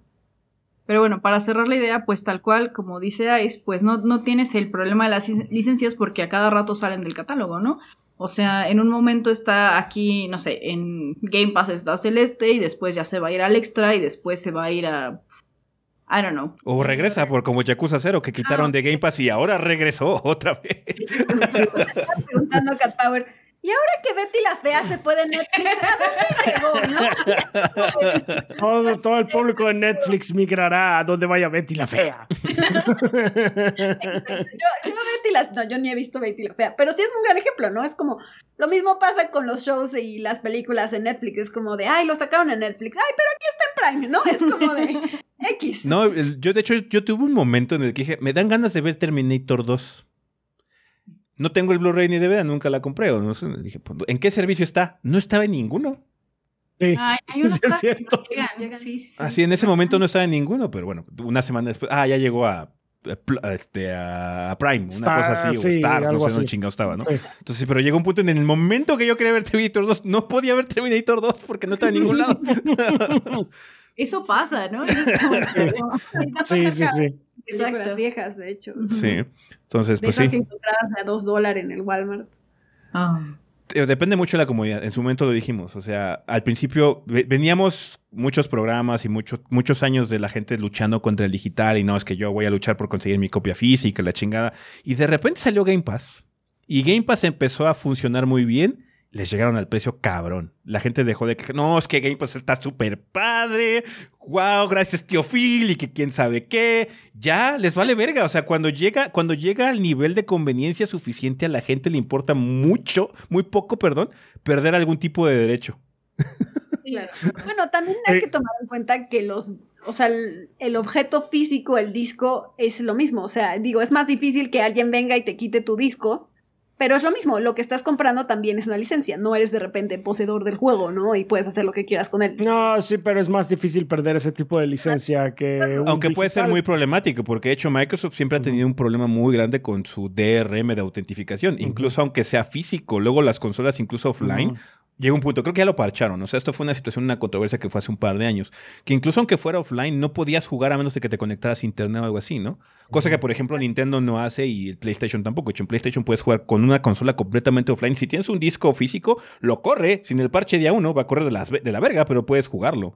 Entonces, depende también mucho de la perspectiva de la compañía, ¿no? Cosas como Steam, pues no hay, no hay de otra, ¿no? Así. Bueno, de hecho, hace poco hubo una controversia con Halo Infinite porque, pues, traía prácticamente nada de contenido en el disco y Ah, todo sí. tenía que descargar, ¿no? Eh, Sí, que aunque consiguieras una copia antes, no la podías jugar. no tienes que comprar un juego físico si no lo puedes jugar. De absolutamente nada, es un papel. Ujú. Pero es muy bonito. Pero qué bonito. Qué bonito Pero mire, el. Steelbook. Pero mira cuánto espacio ocupa. Sí. No, y, lo hacen concisamente porque ya las versiones físicas están horribles, o sea, son súper básicas. Entonces, así como. Nada ¿Para qué? papel de baño y ya. Si la compras y es así de. Como que no vale la pena, güey. Ajá. Entonces sí, Sí. te, come- te, te empieza a ganar así. No, es que la digital está como más padre, no tengo que pararme a poner el disco, güey. Entonces sí. Son maniobreras, muchas compañías cabronas, son Ah, maniobreras. sí, son maniobreras y por cualquier pendejadita y un error raro te pueden quitar el derecho a jugar una cosa. Cañón. Because that happened to me. Sí. De hecho, sí, es Rafa, algo Rafa que tiene no- una situación ahorita con su copia del Elden Ring. tengo una situación con mi copia del Elden Ring que pues viene al caso en, eh, hablando de este tema, pues eh, ya los gordos ya están enterados. Em, pues cuando estábamos eh, pues en, en principios de hacer la grabación para la reseña de las tortugas ninja, eh, pues fue de pues necesitamos tres copias para que cada, quien lo pueda jugar. Entonces, pues, pues va, pues ahora sí que lo- los gordos, eh, los gordos pichan, ¿no? Entonces, este, aquí tienen dinero para sus cuentas. Ah, ok, va. Ya eh, depositaron dinero los gordos a la cuenta. Eh, bueno, no depositaron dinero, fue, fue un copón así de, este, más bien canjea esto. Ah, perfecto. Voy a, eh, compro las tortugas ninja desde la PlayStation Store. Store. Y de pronto que, ah, muchas gracias por su compra, son ciento y cacho de dólares. Yo, ¿qué? ¿Qué pasó aquí? Entonces estuve viendo, ¿por qué demonios se coló Elden Ring en el carro? y yo, yo- pues, o sea, ni modo, hablé a servicio técnico de que, oye, ¿sabes qué? Pues este, se me fue esta copia, eh, por favor, eh, hazme un reembolso. Ah, sí, no hay ningún problema. Claro, te reembolsamos Elden Ring. Lo que pasó fue que me quitaron la licencia del Den Ring, la que compré y la que ya tenía. No. Entonces ya no puedo jugar el Den Ring. Y he estado tratando de resolver esto con servicio técnico, con diferentes grados de eh, calidad de atención. Desde alguien que sí se quedó conmigo así un ratote probando así de haz esto, haz esto, haz esto, esto, a hasta otros que les comentaba la situación y automáticamente me descargué. Gracias por usar PlayStation, el servicio de soporte de PlayStation. Ah, chistoso. Entonces hasta ahora yo, yo no puedo jugar el de Ring. Y eso es común, ¿eh? O sea, o es un pedo de software, ¿no? De ellos. de- sí. Es un pedo de que, pues sí, me quitó. todas las licencias. me Sí. qui- Exactamente. Es que Rafa ya tenía una licencia, pero tenía por ahí, se quedó guardada en el carrito una versión de Elden Ring y como no se vacía después de un tiempo, eh, el carrito automáticamente compró. Sí, entonces sí. Sí. No, es que eso es muy común. Que, que se bugueen sí. las tiendas es muy común. A mí me ha pasado en Steam, me ha pasado en la de Microsoft Store. En la Nintendo, de hecho, no me ha pasado. Esa sí es la única que no me ha pasado, pero bueno, ¿Algo hicieron bien? algo hicieron bien. Pero sí, es muy común que se bugueen o que haya esta situación de redundancia que luego genera situaciones muy extrañas en donde si pasa algo como lo que le pasó a Rafa, te, ya te chingaste. Ya te chingaste, porque es lo que me han dicho así tal cual. Yo les digo, ¿cómo lo recupero? cómpralo de nuevo. Ah, no, pues sí, claro, aquí. Sí, aquí te, te aviento mi fajo de billetes y ya, ya está. No, como si estuvieran tan baratos los juegos. Ujú. Sí. Y aparte, pinche coraje, pues, de, de que ya lo hayas comprado, ¿no? Porque Pues sí, exactamente, ya. Literalmente vino Sony y es así como, ¿quieres que te devuelva dinero? Pues también dame tu copia. Y vino a tu casa, te robó. Sí, exacto, es lo que yo les decía, pero esa copia ya era mía. I don't know what to tell you, dog. Pero que hasta trofeos tienes y todo, ¿no? Es como, ¿por Pues qué sí, no te yo ya estaba, yo ya, quitarte el dinero del Elden Ring y que lo compres tú otra vez, ¿no? yo ya me estaba empezando a, me estaba empezando a mentalizar ya, a este sí le voy a sacar platino. Well, not anymore. El platino va a volver a jugarlo. Sí, sí, sí, sí. Platino con atención a clientes de Sony. Bueno, Así es, ya, sí. La moraleja, eh, revisen sus, sus carritos de compra cuando vayan a comprar Sí, algo. revítense en sus carritos de compra. Cuando, por favor, no, no cometas el mismo error que yo. A mí también, a- me pasó en PlayStation, en, en Switch me pasó que compré un juego por accidente también. Ujú. Porque, Ugh. o sea, si tienes el crédito en la tienda, o sea, si tienes ya el dinero depositado. Ah, no la te pregunta de nuevo. No te vuelve a sí, sí, preguntar sí. si lo quieres, es nada más, lo compraste. La- bueno, voy a cuánto cuesta o lo que sea. Este, ya lo compraste. Sí. Ya es tuyo. Ay, no hay, de- no hay devoluciones. Buena suerte, bye. Sí, pinche Nintendo. Entonces sí, chequen. sobre todo si ya tienen crédito ahí, porque sí se lo o sea, hacen todo lo posible por gastárselo en el instante, ¿eh? No, no te preguntan. Sí, sí, sí, sí. Bien, pues bueno, eh, quizás eh, deberíamos un poquitín, pero la situación es esa banda. ¿Qué piensan ustedes sobre esta situación? ¿Han tenido algún tipo de problema con algún goodie digital? ¿Han perdido acceso a algún goodie digital, algún juego o algo en, en el pasado? Díganos, banda, eh, en la vida después del podcast para que podamos comentarlo en el siguiente episodio. Ya vamos a terminar esta sección del tema de la semana, así que vamos a comunidad.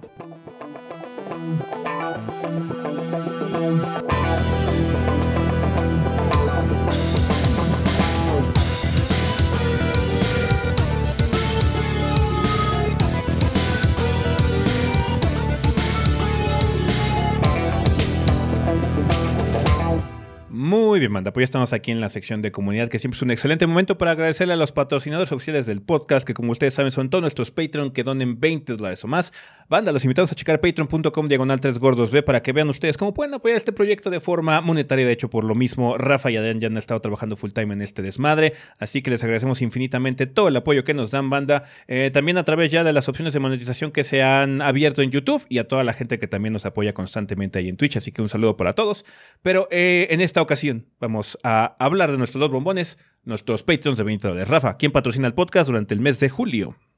Muy bien, durante julio nos patrocinan un ángel guerrero eh, que nos dice esta semana, De dioses a monstruos, podcast de mitología donde aprenderemos los orígenes de seres fantásticos y cómo afectan nuestras vidas. Los invito a escuchar el episodio más nuevo, Alebrijes. En la pregunta de la semana les preguntaré si cuentan con alguna figura artesanal mexicana o con corte de algún otro país entre las cosas que adornan sus hogares.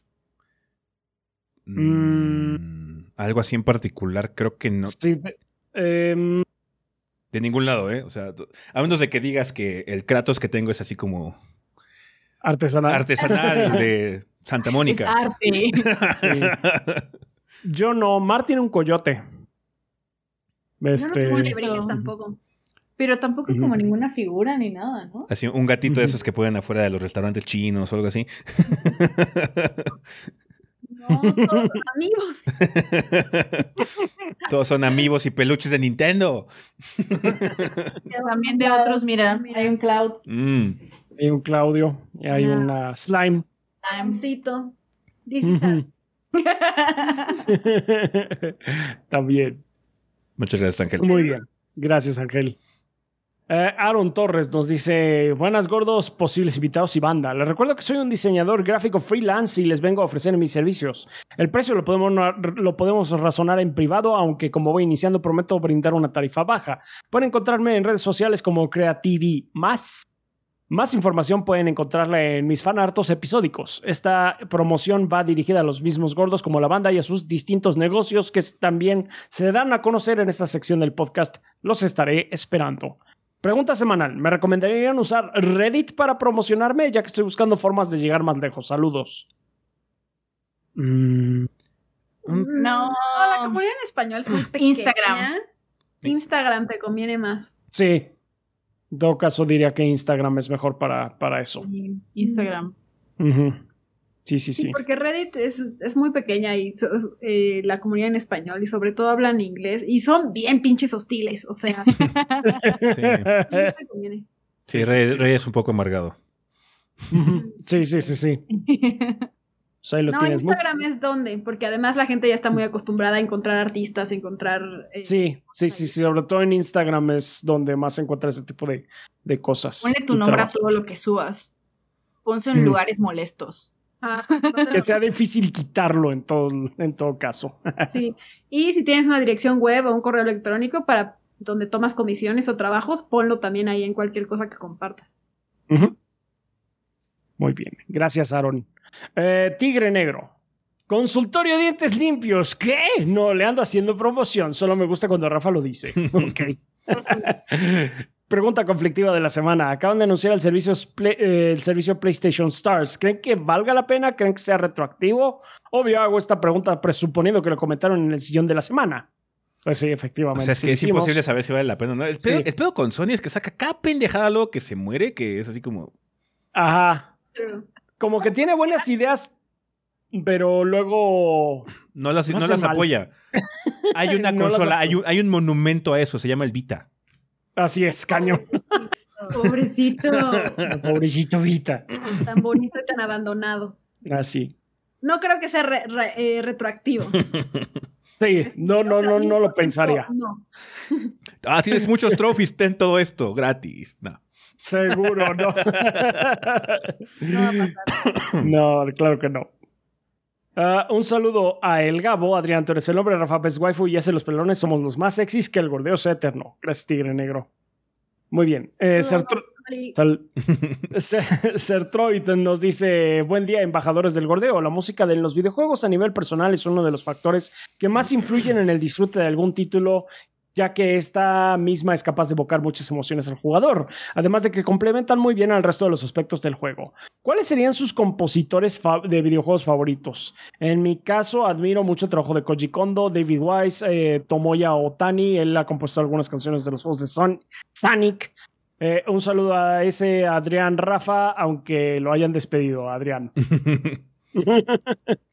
sí, sí, sí. Pues sí, o sea, Koji Kondo, pues, ¿a quién no le gusta Koji Kondo? Sí, Koji Kondo, David Wise, este, sí, sí, son muy buenos. Eh, ¿Quién? Tu Santoalla. ¿Mi Santoalla? el de... Santoalla, ah, este, el de... ¿Qué no es Santa Olaya? ¿Santa Olaya? Ah, no sé. no, no sé. Sí, según yo Santa Olaya. Santa Toalla. ah, o sea, neta, neta, Austin Wintry. Austin Wintry él es el compositor. Muy bueno, sí. Sí, de, hecho, sí, yo también he hecho eso. está ahí Austin, lo voy a comprar. No me gustó, Así es. qué gran música. Este, ¿Qué más? Yoko Shimomura. Um, Masayoshi Shoken, el de, Masayoshi el, el, de Final Fantasy XIV. Bien podría ser el mejor compositor que está trabajando ahorita. De hecho. Ahorita sí. ¿Cómo se llama el de Dragon Quest? Ay, pero lo odio. Pero no es como un nazi ese güey. Es horrible, sí, qué bonita música. O sea, sí, pero. Horrible. Voy a pretender que está muerto y voy a seguir disfrutando de su música. Sí está vivo y sí hizo la música del 11. Pero Dios. Sí. ese güey es espantoso. Gran música. También Meguro, obviamente, de toda la serie de Persona. Meguro, este. De. Mike Gordon. A mí me gusta mucho el que hizo la música de Doom. También se, puso, también se puso medio fresa el, el Mi pero... Sí, también se puso medio fresa. Es el mismo caso. Vamos a asumir que está muerto. bueno, él es fresa nada más. Se puso medio... No es un eh, nazi. Creo que sí, él es fuerte. Él es, él es, fresa. Él es sangrón, pero sí, no es un nazi. está bien, está bien. Ni modo. I mean, la barra está en el suelo, pero qué bueno. Sí. Eh, pues me gusta mucho Daisuke Ishiwatari, pero pues ha tenido eh, hit and miss últimamente. Mm. Pero sí, él es muy bueno. Mm, yep. Pues ahí son algunos de los que nos vienen. No me acuerdo cómo se llama, pero el compositor que hizo la música de Halo Infinite también compuso la música de Eastward. Entonces, hace muy bueno y es ah. muy versátil el señor. Sí, sí, sí. el de Nier Automata, ¿cómo se llama? Ah, no sé. Ah, no recuerdo. pero también, qué gran música la de Nier Automata, ¿eh? Sí. brutal. También, eh, ¿cómo, se llama el este. El que le hizo la música God of War? Ah, este. McCreary. sí, Bear McCreary. Muy bueno también. También es muy bueno, sí, también. Está grande. Sí, otro también que me gusta mucho es este. ¿Cómo se llama? Gareth Cocker. Que es el de Ori, el, que hizo la música de Ori. Mm. Ah, sí, sí, sí. Qué bonito, Ori. Sí, sí, sí. Sí, sí, sí. Obviamente, pues hay, hay muchas cosas, ¿no? O, sea, también Uematsu de Final Fantasy es como eterno. Uematsu también, sí, claro. Sí, hay muchos compositores muy buenos. Sí, no, sí, nos podemos quedar aquí todo el día. Mm. mm, gracias. Sí. Gracias, Artroid. Siguiendo, eh, consultorio, dientes limpios. Ahora sí. Buen día, gorditos y banda. Recuerden que si tienen cualquier tipo de molestia o tienen tiempo que no han ido a realizarse su limpieza dental, lo mejor es que nos visiten en Dientes Limpios. Recuerden, la prevención es la mejor inversión. No hagan preventas de juegos como Skull and Bones que salen cinco años después de su anuncio y mejor visítenos para que seamos la clínica dental oficial del gordeo y así tengan dientes limpios. ¡Qué buen consejo! Les tenemos la noticia que ya aceptamos tarjetas, incluida la de crédito, por si eso les ayuda a organizar mejor sus finanzas. También damos facturas para el que le sepa, nosotros no le sabemos, aprovechen. Nuestra página de Facebook es Consultorio Dental Dientes Limpios. Aprovechando que ese está de regreso, estábamos jugando el remake de Final Fantasy VII y Ruth se parece mucho a él y también al villano de Persona 5. ¿Por qué tantos villanos copian el estilo de ese y qué otros recuerdan? Porque los calvos con barba somos muy básicos en sentido. We're very basic, no Sí, o sea, no podemos hacer mucho con el look. Entonces, pues. pues ahí está. Oye, tú estabas buscando dentista, ¿no es? Pues está. está por cuapa. Está por cuapa. sí me sirve esta información de cómo por dónde están. ah, pues ahí lo tiene. De hecho, si vas igual y también te hacen descuento. Sí, sí, sí, sí. Sí, sí, sí. sí. ah, pues muy bien, pues ahí lo tienes. Muchas gracias, consultorio Dientes Limpios. Uh, Mugiwara no Cronos nos dice: Buena semana, banda y gordos. Es un gran placer poder ser parte de este gran proyecto como patrocinador del podcast. Les quería hacer una pequeña pregunta sobre el clima. Eh, ¿Ustedes cómo usan su mini split? ¿Templado o frío? Me explico. En el trabajo soy como soy de los que primero en llegar.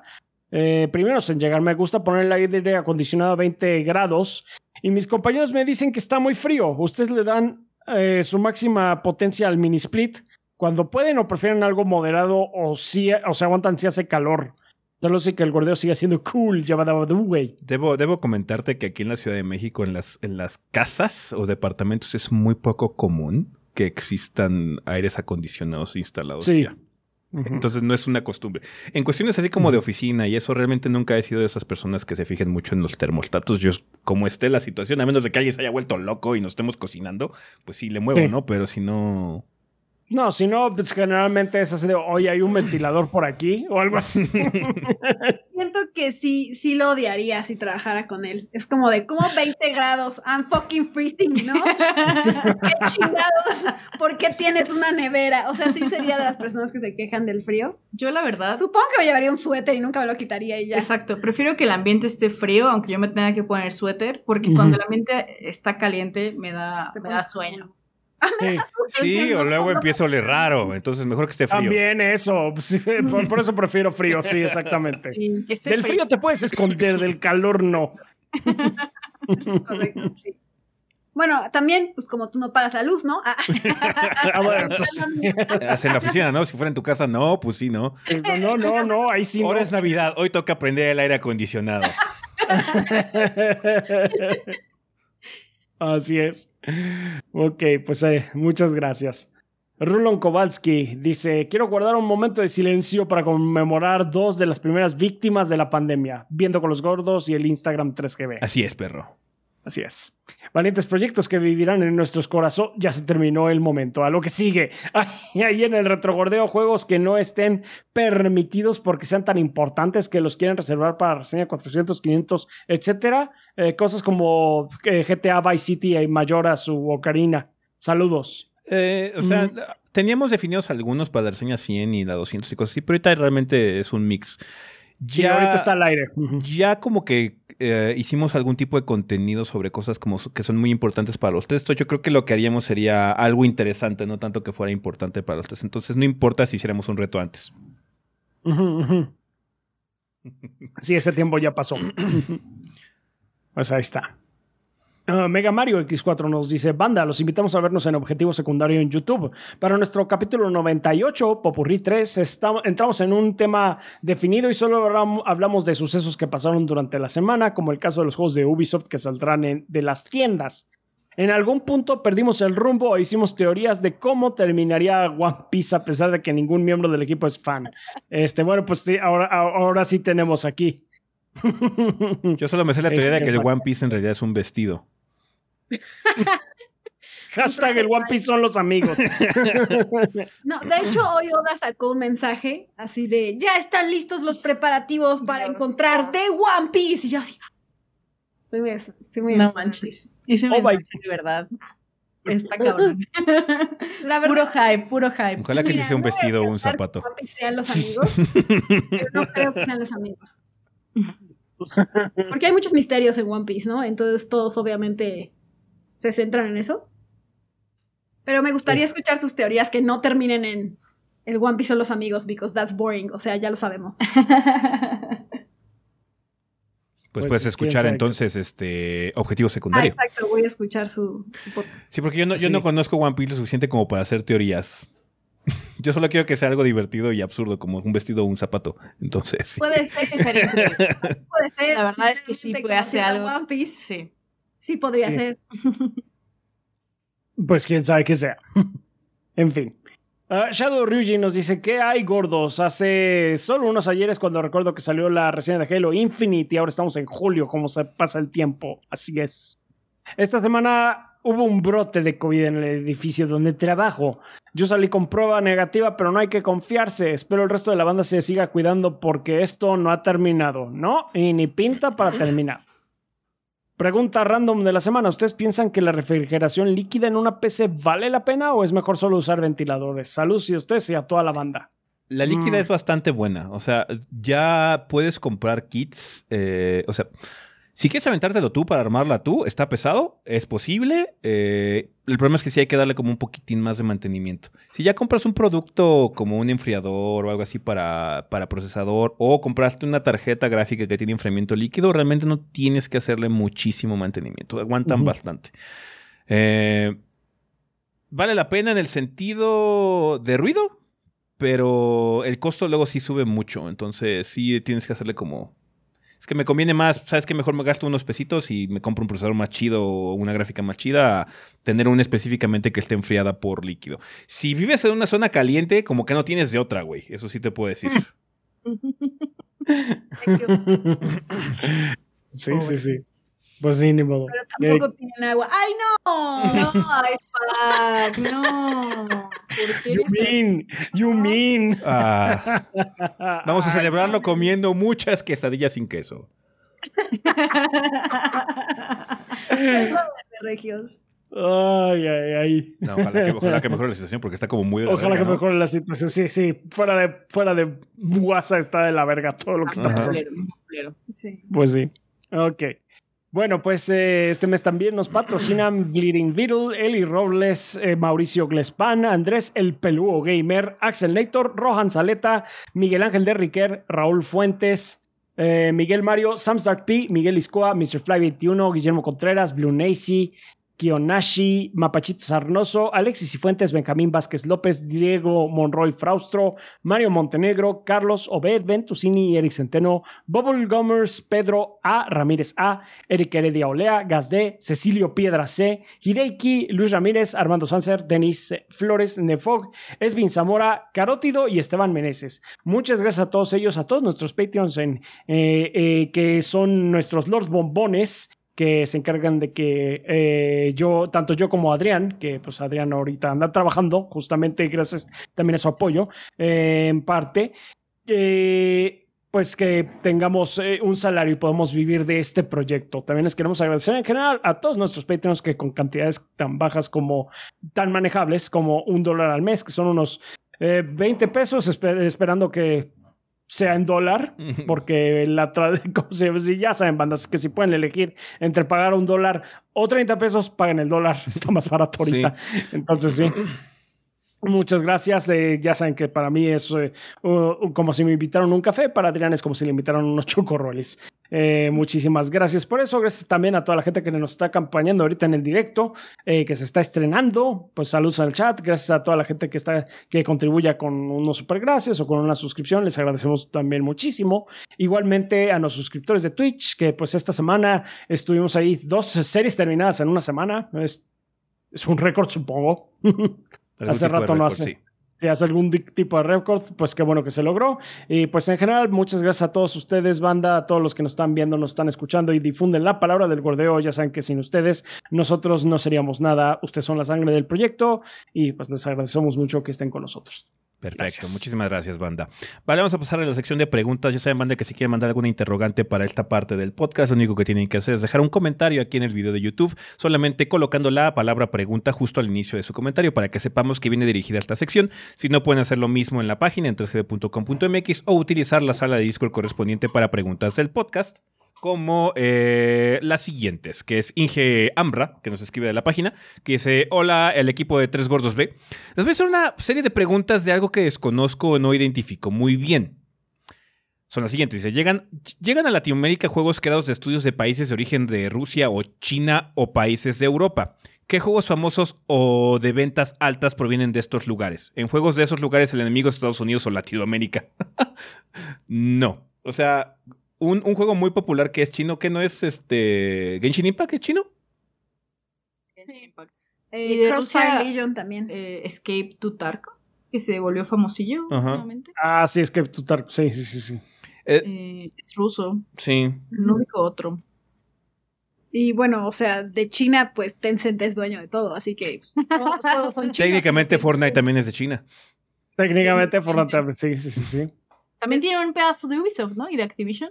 Sí, tienen como pedazos de todo. Por eso te digo, todos los juegos son chinos si lo piensas bien. Clash Royale. Clash- Sí, sí. Sí, aparte, lo que tienen los juegos de, de que vengan de Rusia o de países de Europa del Este o de China es que suelen ser como enfocados en otros temas. Los únicos que están como con el boner todavía de juegos militares siguen siendo los gringos y algunos europeos, ¿no? Como los de Arma y cosas así, pero en, en general son como muy fantásticos o son de ciencia ficción o...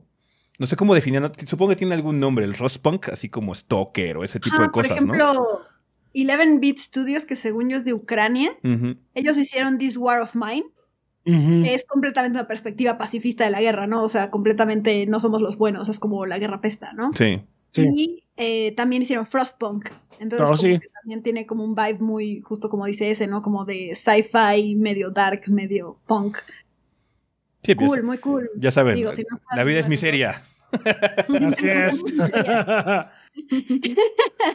Esta papa es una metáfora de la vida. Es miserable. Ajá. Sí, y bueno, también este, de aquellos rumbos, pues Cyberpunk, ¿no? Y Witcher 3 también. Sí. Ujú. Por eso Polonia, ¿no? O sea, es. Eso dije por esos rumbos. ¿no? Estoy, no estoy allá especificando. pues. Sí, entonces hay juegos, hay juegos que vienen de allá que sí están como muy enfocados en otras cosas. O sea, es- esta situación de la de los gringos contra el mundo es de los gringos, realmente. Entonces sí. Y justo eh, también creo que para los chinos debe ser complicado hablar de temas como tan políticos Por en un juego. ¿no? Sí. Eh, y aparte en un juego grande, ¿no? Digamos, en un juego mainstream debe ser com- complicado para, para los desarrolladores chinos hacer cosas así. Ujú. Seguramente por eso vemos más cosas fantásticas también, ¿no? O sea, cuidadito si algún personaje tuyo se medio parece a Winnie Pooh. O sea, acabas en el en el equivalente al gulag del, de China. Entonces, sí. así como. No, que parezca levemente que estás criticando a la administración. El olvídalo, partido, o sea, sí. Sí, sí. Sí, no. Eh, debe ser bastante más difícil hacer juegos allá, especialmente juegos políticos. Em, termina diciendo Ingembre, dice, esto último lo pregunto porque he jugado diversos juegos de guerra durante mi vida. Observo que por lo general el malo o el enemigo a vencer es de países como Rusia, China, Alemania o algunos países árabes inventados. Mi pregunta es, ¿qué sucede en los juegos que son creados en esos países? ¿Es malo el Estados Unidos de América? Pues que te digo, no hay. O sea, el boner militar no lo tienen tanto como, como lo tienen los gringos. Unos, ¿no? Leí de uno de Rusia, pero es hace mucho tiempo. Al parecer hay un juego inspirado en una película que se llama Brother 2, pero es una como película de culto. Entonces hicieron un juego. Y entonces en ese sí los malos son gringos, tal cual. O sea, tienes que ir a matar gringos. Eh, Pero no es algo mainstream, así que sea así como No, súper no, no es popular. o-. Sí, no. También hay que pensarlo desde el lado un poco capitalista. O sea, ¿te conviene hacer un juego en el que los gringos son el malo y luego se lo vas y se lo vendes a los gringos? O sea, O sea, hay juegos así, ¿no? Cosas como Spec Ops The Line que son críticas como a la guerra y a la, y a la cultura militar, pero no son juegos blockbuster en ese sentido. No puedes, aparte, lo que tienes es que puedes meterlo en, en otros temas. O sea, puedes criticar la guerra en cosas como Deep War Mine, como decías, ¿no? Eh, puedes, hay, o sea, una crítica al capitalismo también puede ser algo como este Frostpunk y todo ese tipo de cosas, ¿no? Entonces sí. Puedes meterlo si eres más inteligente, no tan obvio ¿ah? como es la franquicia de O sea, Call of Duty. hay, pero por ejemplo, un Call of Duty en el que el malo es Estados Unidos. Sí, no, no, no. Pues no hay una escena en el que No. sale Kevin Spacey realmente el malo es Estados Unidos. El malo es Estados Unidos, pero depende de la lectura que le hagas, ¿no? O sea, los como, ¡América! Dicen, no, está bien chido, ¿sabes? Es como de, somos el más fuerte y la chingada, ¿no? O sea, la puedes leer de ambos, de ambos Sí. modos, creo. Ahí es. Sí. Digamos que por cuestiones tanto sociales, políticas y demás, tienen que ser algunas veces más inventivos, particularmente en China ahorita. Sí. Cierto. Gracias por leerme, tengo un excelente fin de semana. Gracias, Injambra, por la pregunta. Nos escribe, Gracias, nos- Hola, Amra. nos escribe Luis Paredes de YouTube que dice, ¿qué es para ustedes un spin-off? He visto mucho esta discusión en internet sobre qué es y qué no es un spin-off. Muchos diciendo que solo por no seguir la numeración se vuelve spin-off. Para mí, Un spin-off son los juegos que se salen por completo de la línea principal, por ejemplo Mario Kart, pero en casos donde toman un camino diferente a la historia pero siguen siendo canon, no los veo como spin-off, como por ejemplo Kingdom Hearts y sus chingos de Ah. juegos que son nombres innecesariamente raros y extraños. Eso, that's. Sí, sí, sí, eso es todo y sigan tan chingones como siempre. Saludos desde Tijuana. Sí, supongo que estaría yo más de acuerdo con tu definición en todo caso, porque sí, los Kingdom Hearts no, no, no son spin-offs. Todo sigue una misma historia. Es stupid as fuck, pero de todas maneras sigue, sigue, siendo parte de la misma línea. Pero luego ahí es un poquito problemático en ese respecto. Hay cosas muy obvias, ¿no? Por ejemplo, el- Sí. el- si haces un Warriors, es un spin-off, claramente, ¿no? Como el Sí, Hopes. sí. Pero hay un juego que se llama Shin Megami Tensei Strange Journey. Que se Ah. juega como un juego de Shin Megami Tensei. O sea, si hubiera salido, ese fácilmente puede haber sido Shin Megami Tensei 4 en su momento. No sé por qué no dijeron, no le pusieron Shin Megami Tensei 4, nada más, pero es un spin-off. Porque no está en la línea principal. Se juega como un Shin Megami, tiene muchos elementos como un Shin Megami, eh, pero nada más no se llama Shin Megami 4 porque Atlus no quiso. Ajá, entonces es un spin-off a final de cuentas, pero ahí está como muy establecido. Eh, por lo menos depende mucho del control que tengas, supongo que también de tu IP. O sea, es también muy fácil entender Sí. cuándo es un spin-off de Mario y cuándo es un juego de Mario como tal. Pero hay cosas Mario que son un poquito complicadas. Porque justo con Mario es raro, o sea, sí, sí veo por qué eh, Mario Kart podría ser un spin-off de Mario, de la serie central de Mario, los platformers 2D, pero para este punto, pues todo es un spin-off de Mario, ¿no? O sea, todo el Mario Luigi Superstar Saga es un spin-off de Mario o son su propia cosa, o el Mario, el Paper Mario es un spin-off o ya son su propia cosa. O sea, no sé, porque hay tantos juegos ya de justo de Mario y de tantas series diferentes de Mario que no sé qué es un spin-off y qué no, ¿no? O sea, porque Mario Kart es su mundo, ¿no? O sea, Mario Kart no es un spin-off de Mario para mí, es Mario Kart su propia ¿no? cosa. Mario Kart ha vendido mejor que muchos juegos de Mario. De hecho, sí. También. O sea, eh, ah, es Mario Odyssey es un spin-off de Mario Kart. Mario Odyssey es un spin-off de Mario Kart, de hecho. ¿Qué hace Mario cuando no está compitiendo en go-karts? Ah, mira, a veces salvo a la princesa. Ah, no. Ah, mira, no. la. Sí. Sí, luego, luego Sí, como dices, es, es como bien difícil definirlo ahí. Supongo que es si cambia el gameplay. Sí, o sea, sí. yo así lo definiría, pero pues, Pues eso como no decía tiene él, que ¿no? ser real, ¿no? O sea, no sé, podría o no sé. Es una buena guía, pero tiene sus excepciones. O sea, es lo que te digo. Strange Sí. Journey es un spin-off, a pesar de que es un juego de Shin Megami. Podría ser un juego numerado, nada más no, no lleva el título, pero es un spin-off porque Atlus dijo. Entonces, funciona muy bien. Pero hay cosas muy obvias, ¿no? El Warriors es, es así como, es un spin-off a huevo, ¿no? Es, es- es- o sea, es- si hacen un pinball, sí, es un spin-off. El juego, el juego de cards es un spin-off. Considerando Persona un spin-off de Shin Megami. o ya es su, o sea, empezó su vida así, pero sí siento que ya es su propia cosa también, ¿no? Sí. Eh, supongo que es eso. Algunas veces empiezas como spin-off, pero si te vuelves muy grande ya es como tu propia franquicia. Entonces, ¿qué es lo que pasó sí, con Mario Kart? Mario Kart ya es un monstruo, entonces ya no es un spin-off, ya es su propia franquicia. Striker, Striker sí es un spin-off, porque ese no está tan grande. Todavía no ha llegado al punto de inflexión. Ajá. Entonces sí, eh, es, es muy extraño. Y también te digo, depende mucho del, del- del orden que tú tengas con las cosas y si eres claro o no eres claro, ¿no? A final de cuentas. Si tienes un desmadre, pues ya no importa. Nada es canon y todo lo es al mismo tiempo. Como con Sonic. Ah, sí. Dios mío, no. Eh, es una situación, no hay, como tú dices, realmente no hay una definición per se, depende mucho de la interpretación de las personas y lo que diga la compañía también. Si te dice la, si, te- si en la presentación en E3, ¿qué onda perros? Les traemos un nuevo spin-off de Star Wars o lo que eh, pues está bien, es un spin-off porque la compañía lo dijo. Así es, así me lo vendieron. Ah, pues ahí está. Muchísimas gracias, Luis, por la pregunta. Nos escribe también Escamilla Bermúdez, Eric Justin, de YouTube, que dice, hola gordos, esta es una pregunta que tengo desde el Noe 3. Yo soy usuario de Xbox, no planeo cambiar a Play en esta generación. Jugué Final Fantasy XV, me gustó tanto que comencé el 8 y esperaba el 16 hasta que me enteré que sería exclusiva de Play, igual que el remake del 7. Aún no puedo quitarme el mal sabor de boca de saber que una franquicia que genuinamente me interesaba jugar ahora no me resultará posible. Entonces, ¿cómo le hacían ustedes para quitarse las ganas o el mal sabor de no poder jugar un juego?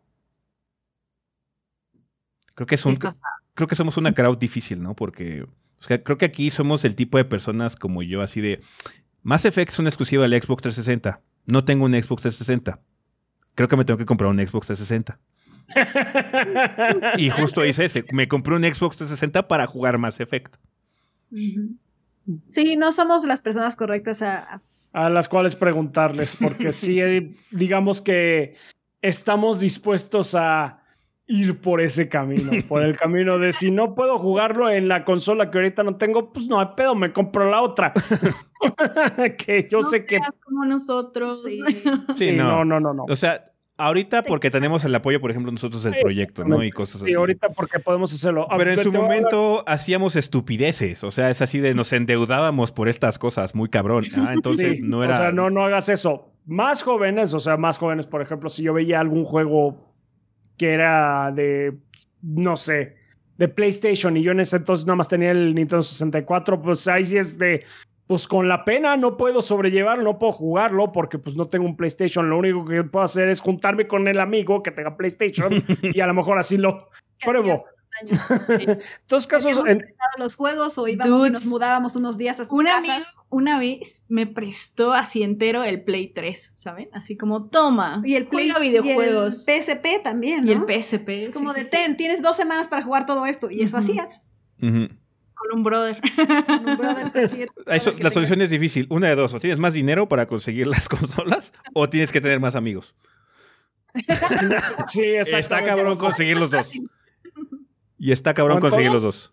Bueno, es que... esperar, ¿no? ser paciente. Eventualmente muchos ya llegan a otras consolas. Entonces it could happen, ¿no? o sea, no le ha pasado a Bloodborne, por ejemplo, pero le ha pasado a otros juegos, ¿no? Sí, sí. O sea, ya puedes jugar God of War en PC, por ejemplo. Vas a poder jugar Final 16 en PC, de hecho. Eh, o sea, Square se puso raro cuando le preguntaron sobre el port de PC, pero va a haber una versión de PC de Final 16. Entonces vas a poder jugarlo en una PC. Entonces, sí. Em, hay como formas, o sea, eh, es lo que siempre, les hemos dicho, está como culero que, que, IPs así, que son como muy grandes, se vuelvan exclusivas, ¿no? Por eso ha hecho la gran controversia que se generó cuando eh, Microsoft compró Bethesda, ¿no? Así como, ¿qué va a pasar con Elder Scrolls? Elder Scrolls es una franquicia muy grande como para volverse exclusiva de algún lado.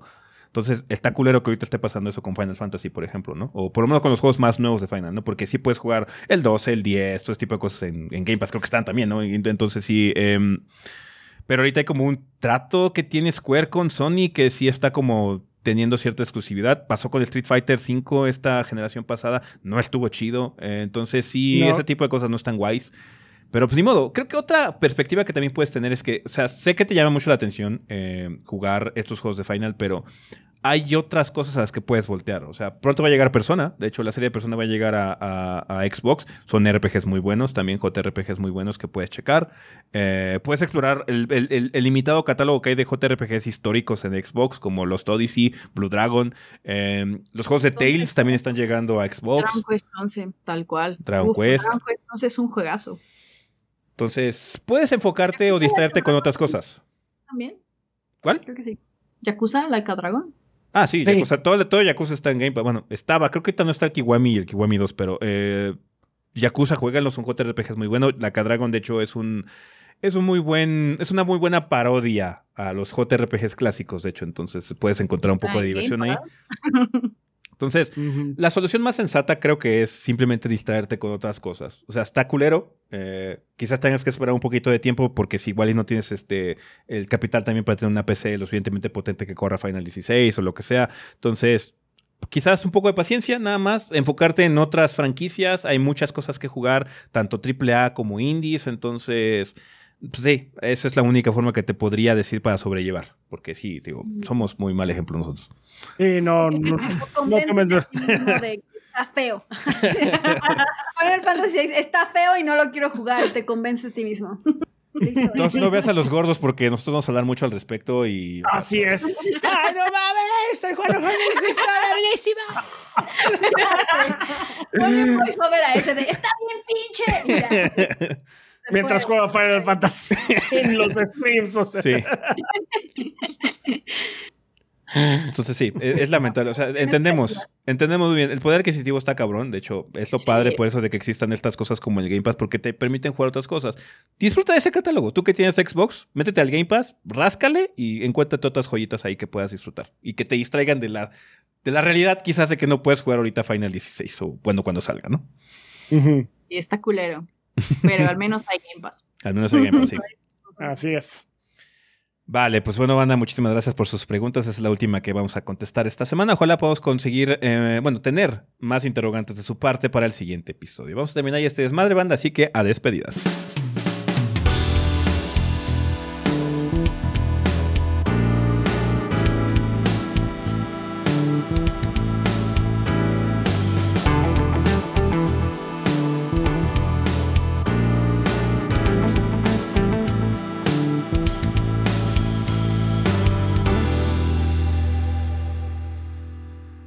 Ok, banda, pues ya estamos aquí en la parte final final de este episodio. Tenemos regalos. ¿Qué nos mandó la banda, Rafa?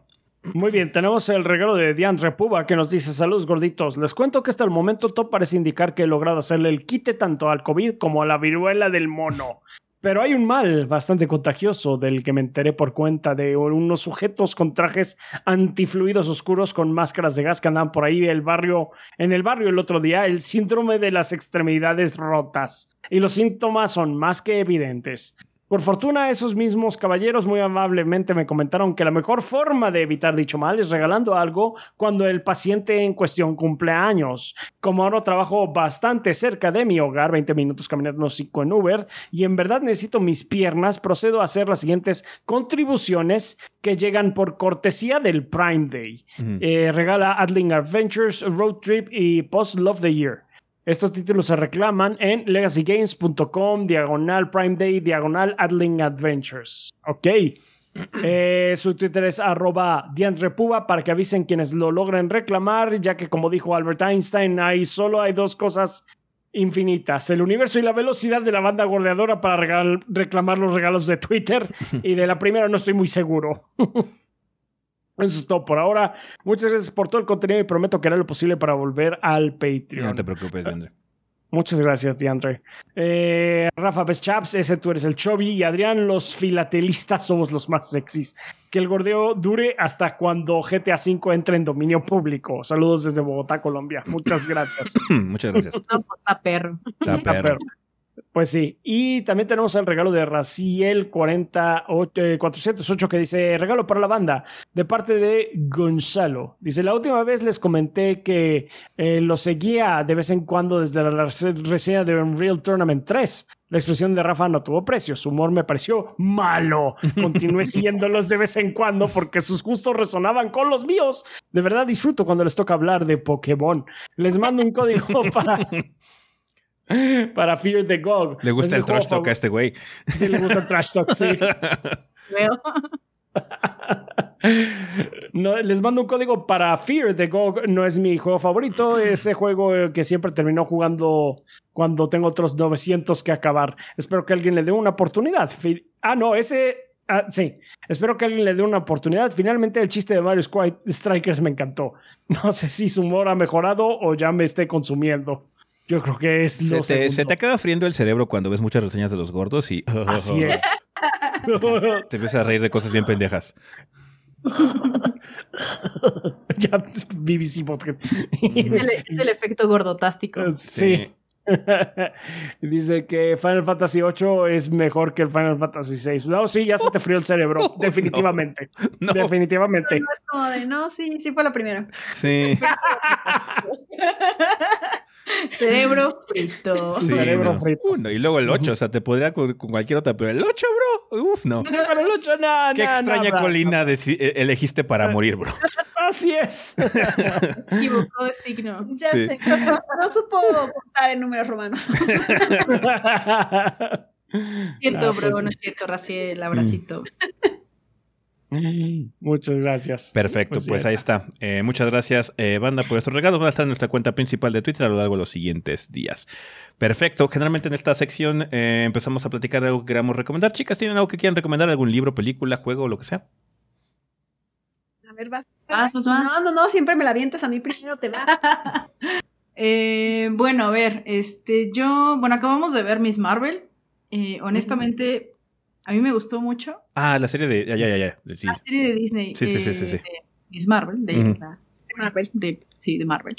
Eh, pero, más allá de la serie, eh, el cómic de Miss Marvel está muy, muy, muy chido. Esperen, les voy a decir exactamente cuál. Porque con cómics es, es difícil. ¿El cómic? ¿El único que salió? Sí, el cómic de Miss Marvel. Uno. Bueno, es que en el que está basado la serie, en realidad, ¿no? Ah, ya. Hasta como que se roba la imagen y luego tiene unos shots como muy emblemáticos ahí puestos. Eh, No se la roba, o sea, lo que es de Disney es de Disney. Ahí la palabra es recicla. Reciclar. sí. Bueno, eh, el cómic eh, se llama el primero No Normal y lo escribe Wilson y Alfona. Sí es este, ¿no? Sí. Eh, bueno, no sé quién es el escritor. No, la escritora es G. Willow Wilson y el ilustrador, el ilustrador o la ilustradora es Alfona. Eh, está muy, muy, muy, muy padre, la verdad, el cómic. Este, tiene mucha onda. Habla mucho también como de la, como la serie, como de la cultura eh, pakistaní musulmana. Este, pero creo que está. Como que explora más a profundidad como esta, esta dificultad, ¿no? De ser un héroe adolescente. Un poco si les gusta como X-Men y Spider-Man y esas cosas, yo creo que pueden ahí encontrar algo interesante y distinto, ¿no? Si es que no han leído nada de Miss Marvel. Eh, porque pues tal cual, es una heroína adolescente que lucha con sus papás porque no la dejan ir a las fiestas, ¿no? Y, y es como de, pero yo quiero ir a mis amigos. Entonces, muy Spider-Man, muy X-Men, esa onda. Como Eh, muchos problemas adolescentes. Exacto, entonces tiene, me gusta mucho ese cómic y ahora que, que, pues estuve viendo la serie, eh, como que me dieron muchas ganas de releerlo. Eh, entonces un ojo. Es- según yo está en Marvel Unlimited, igual ahí lo pueden ver, que es una suscripción de Marvel. No está tan cara, de hecho si les gustan los cómics pueden ahí checarlo también. Eh, lo malo es que creo que todo está en inglés, si no me equivoco. Y bueno, esa es mi recomendación, es increíble. Mm. La serie también está pero no sé, o sea, sí es medio irregular. O sea, honestamente no es, no es perfecta, ¿no? Sí es irregular, sí tiene como sus ups and downs y esto, pero está bonita, está muy, muy tierna. A mí me gustó bastante. Sí, está tierna. ¿Está bien? Yo, yo que les voy a recomendar. Tuviste mucho tiempo para pensarlo. Ya tengo mucho tiempo, pero estaba pensando así como en todas las cosas que he leído y jugado últimamente y ninguna así como que sobresale muchísimo. Así que estoy pensándolo seriamente. Pero bueno, yo voy a recomendar un libro Mm. que se Mm. llama The Priory of the Orange Tree o el... Algo así como el convento del árbol de naranjas. Ese sí La- está, ese sí está en es- español. que sí está en español. Ah.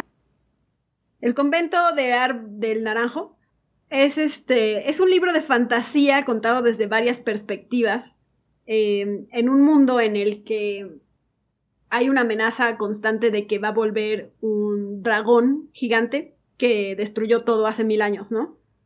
Entonces, este, pues primero hay, hay una parte, o sea, está como que está contado desde varias perspectivas y varias regiones, ¿no? Entonces, en una de las regiones hay una mujer que es la reina de, de ese lugar y supuestamente es ella y su linaje la que detiene el dragón de volver a salir eh, y volver a destruirlo todo, ¿no?